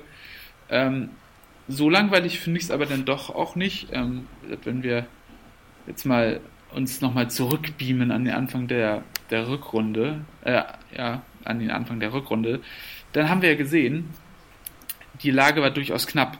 Ja, ähm, Bayern war nur Dritter mit 33 Punkten, Leipzig war Erster, Gladbach war Zweiter, ja, wir waren auch knapp dahinter. Ähm, ja, letztendlich hat man natürlich gesehen, dass sich der Bayern, FC Bayern dann doch wieder durchsetzen kann auf, auf dem langen Weg, aber ich glaube, dass, dass es sowas auch mal wieder geben kann. Ich bin der Meinung, dass wenn sich Borussia Dortmund sich entwickelt, könnte es wieder enger werden. Aber ich sehe auch, dass andere Vereine da durchaus ihre Hausarbeiten machen. Also ich habe hab das Gefühl, dass Borussia Mönchengladbach auf einem sehr guten Weg ist. Ich finde, die entwickeln sich gut. Ich finde das, also man muss es ja schmerzenshalber eingestehen, dass auch ähm, ja, RB Leipzig eine sehr gute Entwicklung durchmacht. Ich finde, sie haben sich in Ballbesitz deutlich verbessert im Vergleich zur Rangnick-Zeit, ähm, haben in der Rückrunde ja unnötig oft Punkte liegen lassen, muss man ja auch sagen. Da war, auch für die wäre ja deutlich mehr drin gewesen. Also ich, ich glaube, dass, dass man nach unten durchaus auch, auch aufpassen muss. Ähm, auch wenn man Leverkusen sieht, ist es auch ein irrsinnig talentierter Kader. Ähm, also das ist keinesfalls gesichert, dass man da auf Jahre die Nummer zwei in der Bundesliga wird. Also da muss man sich auch auf jeden Fall mit auseinandersetzen. Ich glaube, der Kampf um die Champions League wird nächstes Jahr ebenfalls interessant. Ähm, und ich finde auch, dass die Bundesliga ansonsten einiges zu bieten hat. Also ich finde, finde nicht, dass es eine langweilige Liga ist. Ähm, ich finde, der Abstiegskampf ist auch immer wieder spannend. Ähm, es gibt immer wieder nette Geschichten. Natürlich würde man sich auch ein noch spannenderen Meisterschaftskampf und ein bisschen Abwechslung an der Spitze wünschen, aber ähm, das ist leider die Entwicklung des Fußballs. Aber mir fällt es ehrlich gesagt nicht besonders schwer, mich dazu noch zu motivieren. Ich gucke gerne Fußball. Ich finde, Borussia Dortmund spielt einen sehr ansehnlichen Fußball. Ähm, von daher, ähm, mir geht es in dem Sinne jetzt nicht so, dass ich da mit mir zu kämpfen habe. Ja, ich glaube auch, was so ein wichtiger Punkt ist, tatsächlich ähm, diese Langeweile, die Frustration, die kam, kommt ja tatsächlich erst, wenn es durch ist. In diesem Fall zum Beispiel in dieser Saison ähm, nach dem 0 zu 1 in Dortmund gegen Bayern, wo dann wirklich klar ist, es geht nichts mehr. Vorher ist die Spannung ja durchaus noch gegeben. Also wenn Dortmund auch im nächsten Jahr wieder in der Lage ist, relativ lange da, da in Schlagdistanz zu bleiben, dann ist die Spannung und vor allen Dingen die Hoffnung immer da. Und ich glaube, um jetzt von allen Gründen wegzugehen und das wirklich auch nochmal emotional zu begründen. Wieso bleibt man da am Ball? Wie, wie schafft man das? Ist es tatsächlich einfach, dass Emotionen und vor allen Dingen eben Hoffnung da eine Rolle spielen. Natürlich ist mir der BVB wichtig, natürlich gucke ich gerne Fußball und natürlich habe ich die Hoffnung, was Großes mitzuerleben, wenn ich in der nächsten Saison wieder einschalte. Ja? Und ähm, die, die ist auch wieder da und die, die geht hoffentlich auch nie weg. Und das ist der Ansporn einzuschalten und zu hoffen und mitzufiebern und Derbys zu sehen, Geschichten zu erleben, äh, eine, eine zweite Halbzeit gegen Inter zu erleben, ein Hinspiel gegen PSG zu erleben, äh, wie wir es erlebt haben. All diese Sachen die sind nicht weg und äh, ich merk's jedes Mal jetzt, wenn wir hier diese, diese Themen haben, wie ich dann doch wieder auch in Schwärm gerate, egal wie sehr mich Fußball nervt, egal wie ich äh, das Konstrukt auch schon in diesem Podcast wieder verurteilt hat, e hab, egal ähm, wie sehr mich die Dominanz der Bayern nervt, muss ich ganz ehrlich sagen, dass da immer noch so viel Emotion drin steckt, dass es mir persönlich einfach immer noch leicht fällt oder beziehungsweise dass ich immer noch diesen Drive habe, dass ich jedes Spiel sehen muss, dass ich es miterleben will und dass ich die Hoffnung habe, bei einer großen Geschichte dabei zu sein. Ich glaube, das ist einfach auch so ein Punkt, der einem an Ball hält, ist nicht nur dieser Podcast, aber guckt euch nur die, bei diesem Podcast mal an. Ähm, wie viel Fragen wir hier haben, mit wie vielen Leuten wir interagieren quasi, was, was auch dahinter steckt an, an Gemeinschaft immer noch bei Fußball. Das sind die Themen, über die man spricht, die ablenken, über die man sich freut, über die ihr alle euch auch ärgert, genauso aber auch freuen könnt und de, dieser Reiz ist nicht weg. Ne? Und, und ich glaube, dass auch die Bundesliga, wer also egal wie oft Bayern in Folge noch Meister ist, jedes Jahr hoffentlich weiterhin diese Gefühle hervorrufen kann. Bei mir kann sie es noch und das ist der Ansporn. Ähm, das ist der Ansporn, sich weiterhin darauf zu freuen und weiterhin sich die Spiele anzugucken. Und äh, ja, ist jetzt vielleicht kein flammender Appell, aber guckt noch mal vielleicht auch die, gerade die, die die Frage gestellt haben, selber in euch rein und fragt euch, ist, ist diese Freude noch gegeben? Ich, ich hoffe, sie ist es noch und ich hoffe, wir erleben auch die nächste Saison gemeinsam, ja. Glaube, deshalb überlasse ich die emotionalen Aspekte immer dir. ja, weil ich im, im Gegensatz zu dir halt emotional bin. Überhaupt. Also, also das beherrsche auch. Hey, ähm, beherrsche ich auch. ja, der Mann mit Rotweinglas vor Love Island. Ähm, du hast mein Lieblings. Mein, Auf dem Platz. ja, das stimmt. Das stimmt, das stimmt. Da lässt er sich doch mal mitreißen, der Christoph Ayers. Das muss ich bestätigen. Ähm, ich glaube, wir sind äh, so langsam am Ende angekommen. Ich möchte ähm, deshalb jetzt zu meiner Lieblingsfrage kommen, die ich so schön finde als Abschluss. Deswegen haben wir sie uns auf. Nicht Lieblingsfrage, eure Fragen waren alle toll, aber ich fand sie als, als Abschluss so schön. Ähm, Balljunge 1 äh, oder Ed Balljunge 1 Balljunge hat noch gefragt, was war der nervigste Moment, Spiel der Saison, das schönste Torspiel, gab es einen Slapstick-Moment, welche Schiedsrichterentscheidung ist hängen geblieben, Spieler der Saison, Verlierer der Saison. Also nochmal wirklich so ein, so ein Abschied und nochmal so ein Zurückblicken ähm, in diese Saison. Und das nach der letzten Pause, versprochen. Also bleibt nochmal dran und dann kriegt ihr all das, was ich gerade vorgelesen habe, nochmal schön um die Ohren gehauen von unserem emotionalen Profi Christoph Albers und mir, Julius Eid. Bleibt dran. Schatz, ich bin neu verliebt. Was? Da drüben. Das ist er. Aber das ist ein Auto. Ja, eben. Mit ihm habe ich alles richtig gemacht. Wunschauto einfach kaufen, verkaufen oder leasen. Bei Autoscout24. Alles richtig gemacht. So, lieber Christoph, es ist Fazitzeit. Ich habe es eben vor der Pause gesagt. Ein paar kleine Rankings hier. Naja, wir machen jetzt keine Top 5 oder so. Wir, wir sind ja auch schon lange dabei. Aber äh, spontan oder vielleicht auch nicht. Vielleicht habe ich dir auch geschrieben, du sollst dich schon ein bisschen vor, darauf vorbereiten. Aber naja, was war der nervigste Moment Spiel, das nervigste Spiel der Saison für dich, Christoph? Ähm, gute Frage. Das nervigste Spiel der Saison. Ähm, es gab echt ein paar, also ich, ich habe jetzt eigentlich, muss ich sagen, keine Lust, ähm, Hoffenheim oder Mainz zu nehmen, auch wenn die mich doll genervt haben. Deshalb, was mich richtig doll genervt hat, war Union Berlin. Hinrunde bis 1 zu 3. Es war eine wirklich schwache, uninspirierte Leistung ähm, gegen einen Aufsteiger, der zumindest mit Leidenschaft gespielt hat, aber, aber das hat mich schon arg genervt. Und natürlich das 0 zu 4 bei Bayern, aber ich glaube, das versteht sich von selbst. Ja. Und Bremen. Hatten wir auch schon gesagt. Also Bre ich, ich lege mich fest, Scheidung ja. auf Bremen. Ja, auf jeden Fall. Äh, ist auch definitiv meine Antwort. Es ist das nervigste Spiel gewesen. Ähm, der nervigste Podcast-Moment für uns. Ich habe das tatsächlich auch, ich, ich sag so oft, aber es wird mir sogar auf Twitter immer noch manchmal um die Ohren gehauen, wie selbst überzeugt ich da rangegangen bin und wie es am Ende ausgegangen ist. Und ähm, der nervigste Moment, der so ein bisschen was runterbricht, war tatsächlich auch mit drin, nämlich die Szene mit Gio Reyna und Moisander am Ende, wo der Videoschiedsrichter wieder absoluten Mist gebaut hat. Natürlich hatte man nicht verdient zu gewinnen oder da noch den Elfmeter zum Unentschieden zu bekommen, aber trotzdem äh, war das auch nochmal so zusammengefasst zusammengefasst, was mich natürlich die Saison auch genervt hat, nämlich Schiedsrichterentscheidungen generell, ähm, auch in den letzten Wochen teilweise absurd und da auch wieder, man braucht viel zu lange mit dem VAR und trifft dann trotzdem eine bescheuerte Entscheidung. Kann man halt einfach lassen und war auch nochmal so ein richtig, richtig schön nerviger Moment. So. Ich nervigen Moment und jetzt kommen wir gleich mal, auch weil wir schon dabei sind, zur Schiedsrichterentscheidung, die hängen geblieben ist. Und Ja. da, da kommen wir nicht umhin, oder? Chukum Boateng. Ja, auf jeden Fall. Ja, klar. Also die, die elementarste Fehlentscheidung und deswegen bleibt sie auch am meisten hängen. So, meiner Meinung nach ist ein ganz klares Handspiel. Ich musste es äh, live auf Sky sehen und äh, ko- leicht äh, hat es irgendwie geschafft, halbwegs Kontenance zu wahren, obwohl es, glaube ich, schon mein emotionalster Ausbruch da äh, im Live-TV war. Ähm, also nicht ich musste es auf Sky sehen, sondern ich war bei Sky zu sehen, während ich es gesehen habe. Das war mein kleines emotionales Chaos. Ähm, ansonsten werden da ganz andere Schimpfwörter gehagelt. Das ist eine absolute Frechheit. Ich verstehe es bis heute nicht. Es hat natürlich auch Einfluss auf den weiteren Wettbewerb gehabt, was sehr schade ist. Und ähm, alleine deshalb, nicht vielleicht weil es die krasseste Fehlentscheidung ist oder so, aber aufgrund der Tragweite ist natürlich das die Entscheidung, die hängen bleibt. Ja, Ne? ich glaube, das müssen wir auch nicht weiter ausweiten. Ähm, dürfte euch jedem noch vor Augen sein. Aber gehen wir mal zu ein bisschen schöneren Sachen. Äh, schönstes Tor, schönstes Spiel.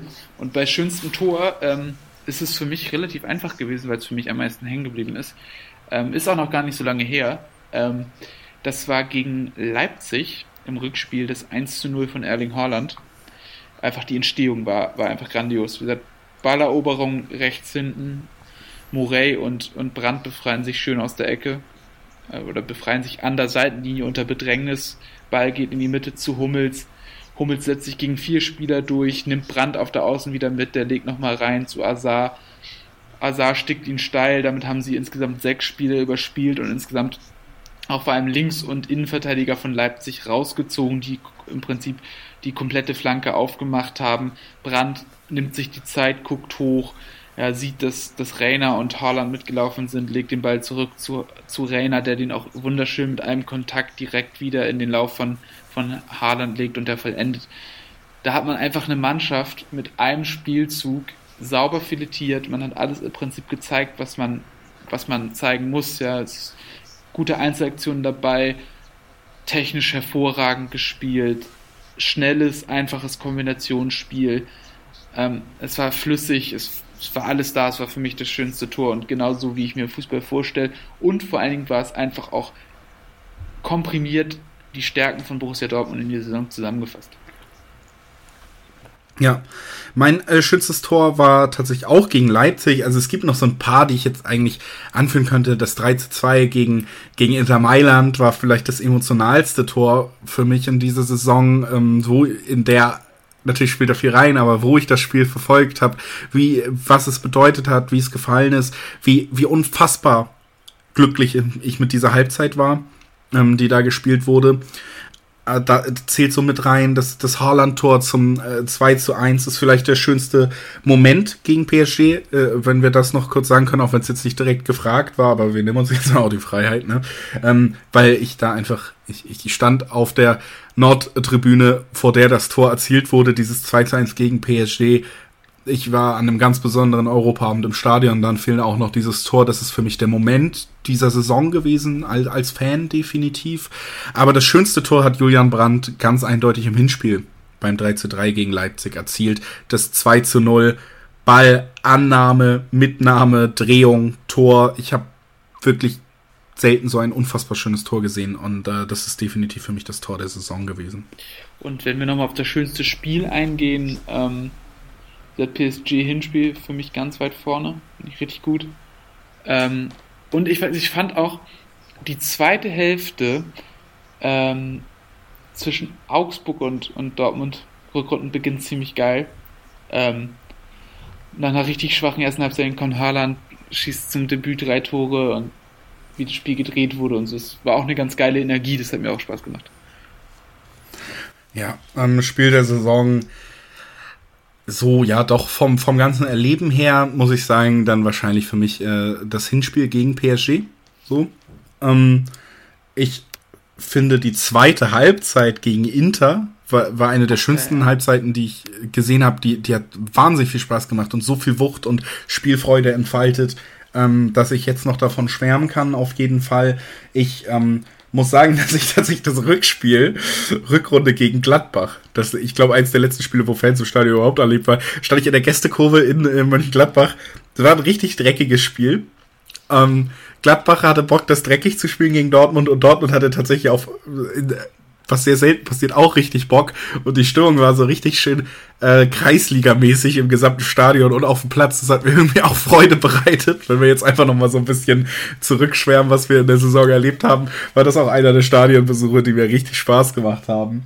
Ähm, ja, aber wie gesagt, ich glaube schon, vom gesamten Erlebnis her, einfach weil es so ein besonderer Abend auch war, ist es das äh, PSG-Spiel. Ich finde ansonsten, wenn man auch nochmal auf die Bundesliga guckt, war tatsächlich eins der stärksten Spiele, die wir in der gesamten Saison gesehen haben. Auch jetzt das, äh, das 2 zu 0 gegen Leipzig. Ja, ne? es war vor allem auch von beiden Mannschaften ein sehr gut geführtes Spiel, muss man auch sagen. Hat ja. Leipzig seinen Teil beigetragen, weil es auch von deren Seite aus gut gespielt war. Dann kommen wir jetzt zum wichtigsten Titel im gottverdammten ich habe jetzt mal ein böses Wort mit G gesagt, Christoph. Du. mal gucken, wie die Reaktionen sind. Äh, kleiner, ah, kleiner Insider zwischen uns beiden. Ähm, so, wir kommen zum Gottverdammt wichtigsten Preis im Weltfußball. Wir kommen zum Spieler der Saison, BVB. Und wir haben vor uns natürlich gut vorbereitet, wie wir sind, nicht abgesprochen und sagen ihn jetzt auf drei. Eins, zwei, Drei. Rafael Guerrero. Ja, Mann! ja, voll. Ja, sehr gut. Ich auch nicht. Ich, ich freue mich nicht so, wenn ich es gewusst Geil. hätte. Fantastisch. Äh, fantastische Saison gespielt. Einer der technisch stärksten Spieler in dieser Saison weltweit. Ähm, hat die Linksverteidigerposition in der Fünferkette, wie er sie interpretiert, wie er spielt, ist fantastisch anzusehen.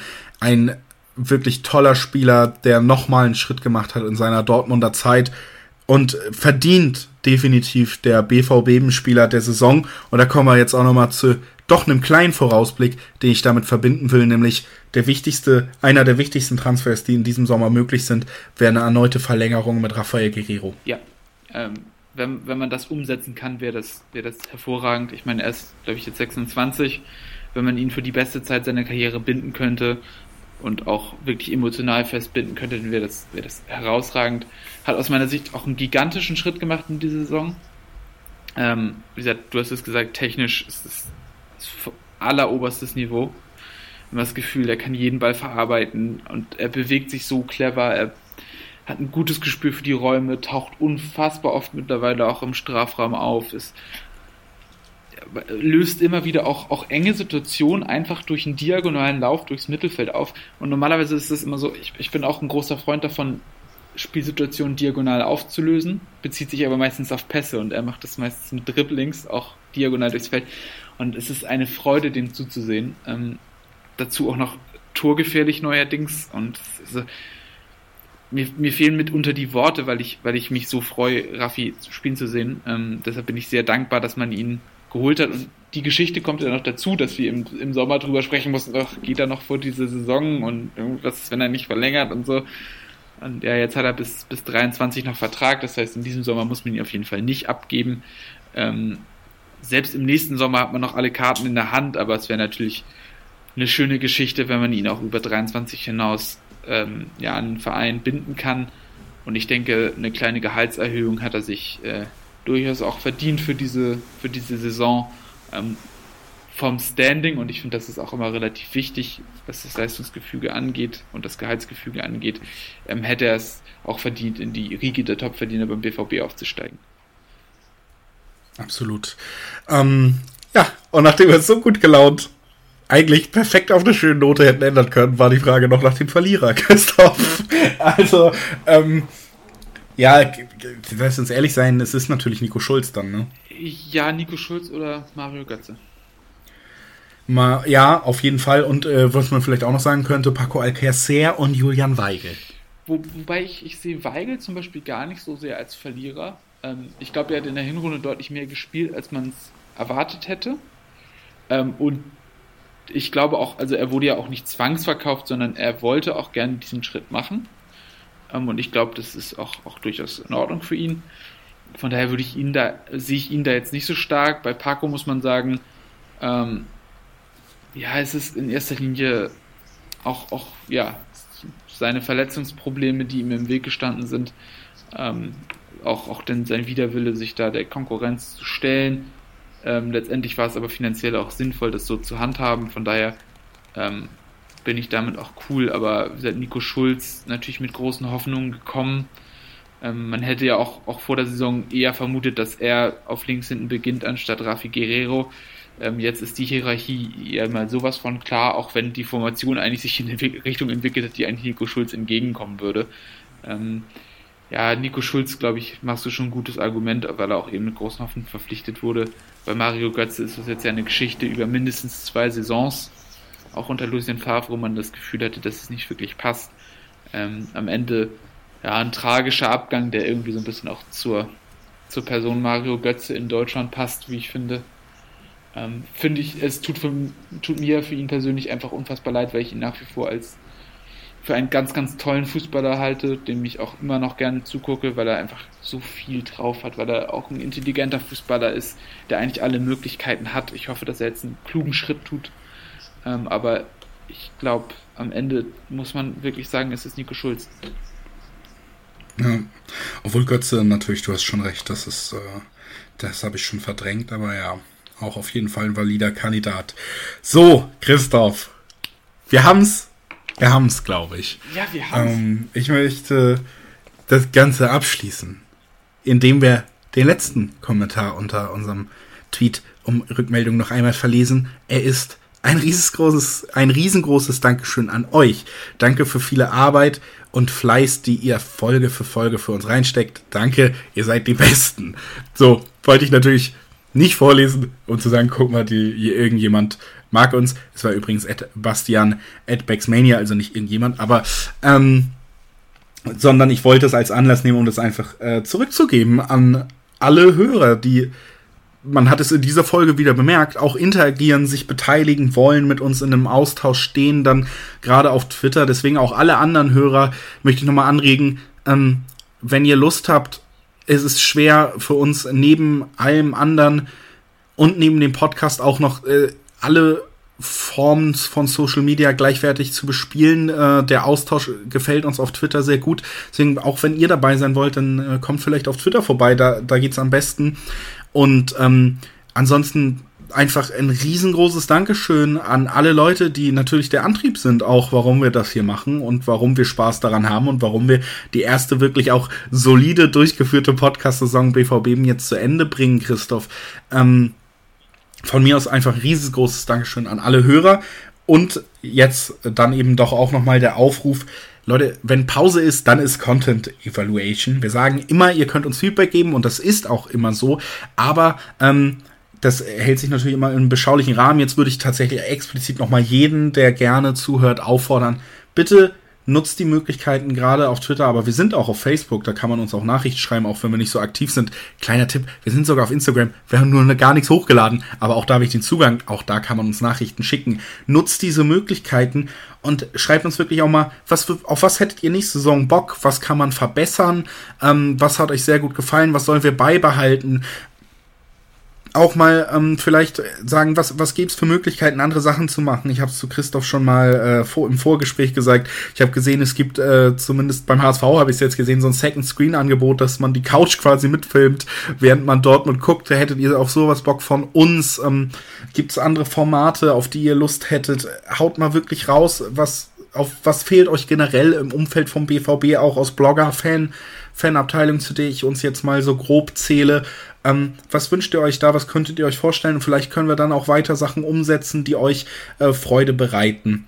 Und ansonsten, wie gesagt, ich glaube, wir haben es mal angesprochen, machen wir vielleicht nächstes Jahr auch Patreon oder zur nächsten Saison. Also könntet ihr vielleicht auch äh, sagen, wäre das prinzipiell eine Möglichkeit für euch. Hättet ihr Lust, äh, vielleicht uns finanziell zu unterstützen für diesen Podcast? Oder ähm, auf keinen Fall ist natürlich auch interessant für uns, wenn man sich darüber Gedanken macht. Oder auch zu sagen, hey, äh, das wären Gegenleistungen, für die ich dann dazu bereit wäre. All sowas, bitte wendet euch an uns. Und jetzt Schluss mit Werbung und einfach wirklich ein ganz großes Dankeschön an dich, lieber Christoph, dass du das mit mir diese Saison hier durchgezogen hast. Ich bin äh, wahnsinnig glücklich, wie wir das größtenteils hier durchgezogen haben und mit dem, was wir hier machen und ein riesengroßes Dankeschön an jeden einzigen, der immer wieder einschaltet.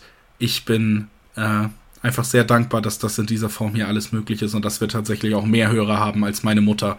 Ähm, das ist jetzt mein Abschluss erstmal zur Saison. Ja, dann da kann ich mich auch nur anschließen. Auf jeden Fall an alle Hörer, an alle Personen, die mit uns interagieren, an alle, die uns Feedback geben. Ähm, die uns in Tweets verteidigen, whatever. Vielen, vielen Dank. Ähm, wir wissen das sehr zu schätzen. Wir sind sehr glücklich mit unserer Community und wir würden uns wünschen, dass es auch so weitergeht, auch für die Zukunft, ähm, weil uns das auch unglaublich viel gibt, wenn wir merken, dass wir den, den Podcast ja, nicht in den luftleeren Raum geben. Ähm, ansonsten natürlich auch an dich, Julius. Vielen, vielen Dank ähm, für die vielen Stunden, die wir gemeinsam verbracht haben, wo wir uns austauschen konnten, für die anregenden Gespräche, für deine emotionalen Ausführungen, für deine schönen Perspektiven, für deine schönen Worte, ähm, für die tollen Anmoderationen natürlich auch. Ähm, und ich, und natürlich, und das darf auch nicht untergehen, ähm, für all die vielen ähm, Aufwands, äh, aufwendigen Dinge, die du noch äh, adminmäßig nebenbei machst, auch insbesondere ähm, was zum Beispiel das Aufbereiten des Podcasts angeht, das Hochladen und Co. Und das ist meine abschließende Note für diesen Podcast. Leute, guckt euch bitte auch nochmal die Texte an zu den Podcasts. Ich weiß nicht, ob das überhaupt Leuten aufgefallen ist, aber wir geben uns da durchaus viel Mühe, da mal den einen oder anderen Spaß zu verpacken, ähm, dass das nicht untergeht. Und in diesem Sinne, euch eine schöne Sommerpause und wir hören uns hoffentlich bald wieder. Zu einer Saisonvorschau hören wir uns wieder, genau. Ich freue mich wahnsinnig drauf. Bis bald, liebe, ich sag's wie es ist. Freunde. Schatz, ich bin neu verliebt. Was? Da drüben. Das ist er. Aber das ist ein Auto. Ja, eben. Mit ihm habe ich alles richtig gemacht. Wunschauto einfach kaufen, verkaufen oder leasen. Bei Autoscout24. Alles richtig gemacht. Wie baut man eine harmonische Beziehung zu seinem Hund auf? Puh, gar nicht so leicht. Und deshalb frage ich nach, wie es anderen Hundeeltern gelingt, beziehungsweise wie die daran arbeiten. Bei Iswas Dog reden wir dann drüber. Alle 14 Tage neu mit mir, Malte Asmus und unserer Expertin für eine harmonische Mensch-Hund-Beziehung, Melanie Lippisch. Iswas Dog mit Malte Asmus. Überall, wo es Podcasts gibt. B V B Euer BVB-Podcast. Voller echter Liebe. Mit Julius Eid und Christoph Albers. Auf meinsportpodcast.de. Schatz, ich bin neu verliebt. Was? Da drüben. Das ist er. Aber das ist ein Auto. Ja, eben. Mit ihm habe ich alles richtig gemacht. Wunschauto einfach kaufen, verkaufen oder leasen. Bei Autoscout24. Alles richtig gemacht.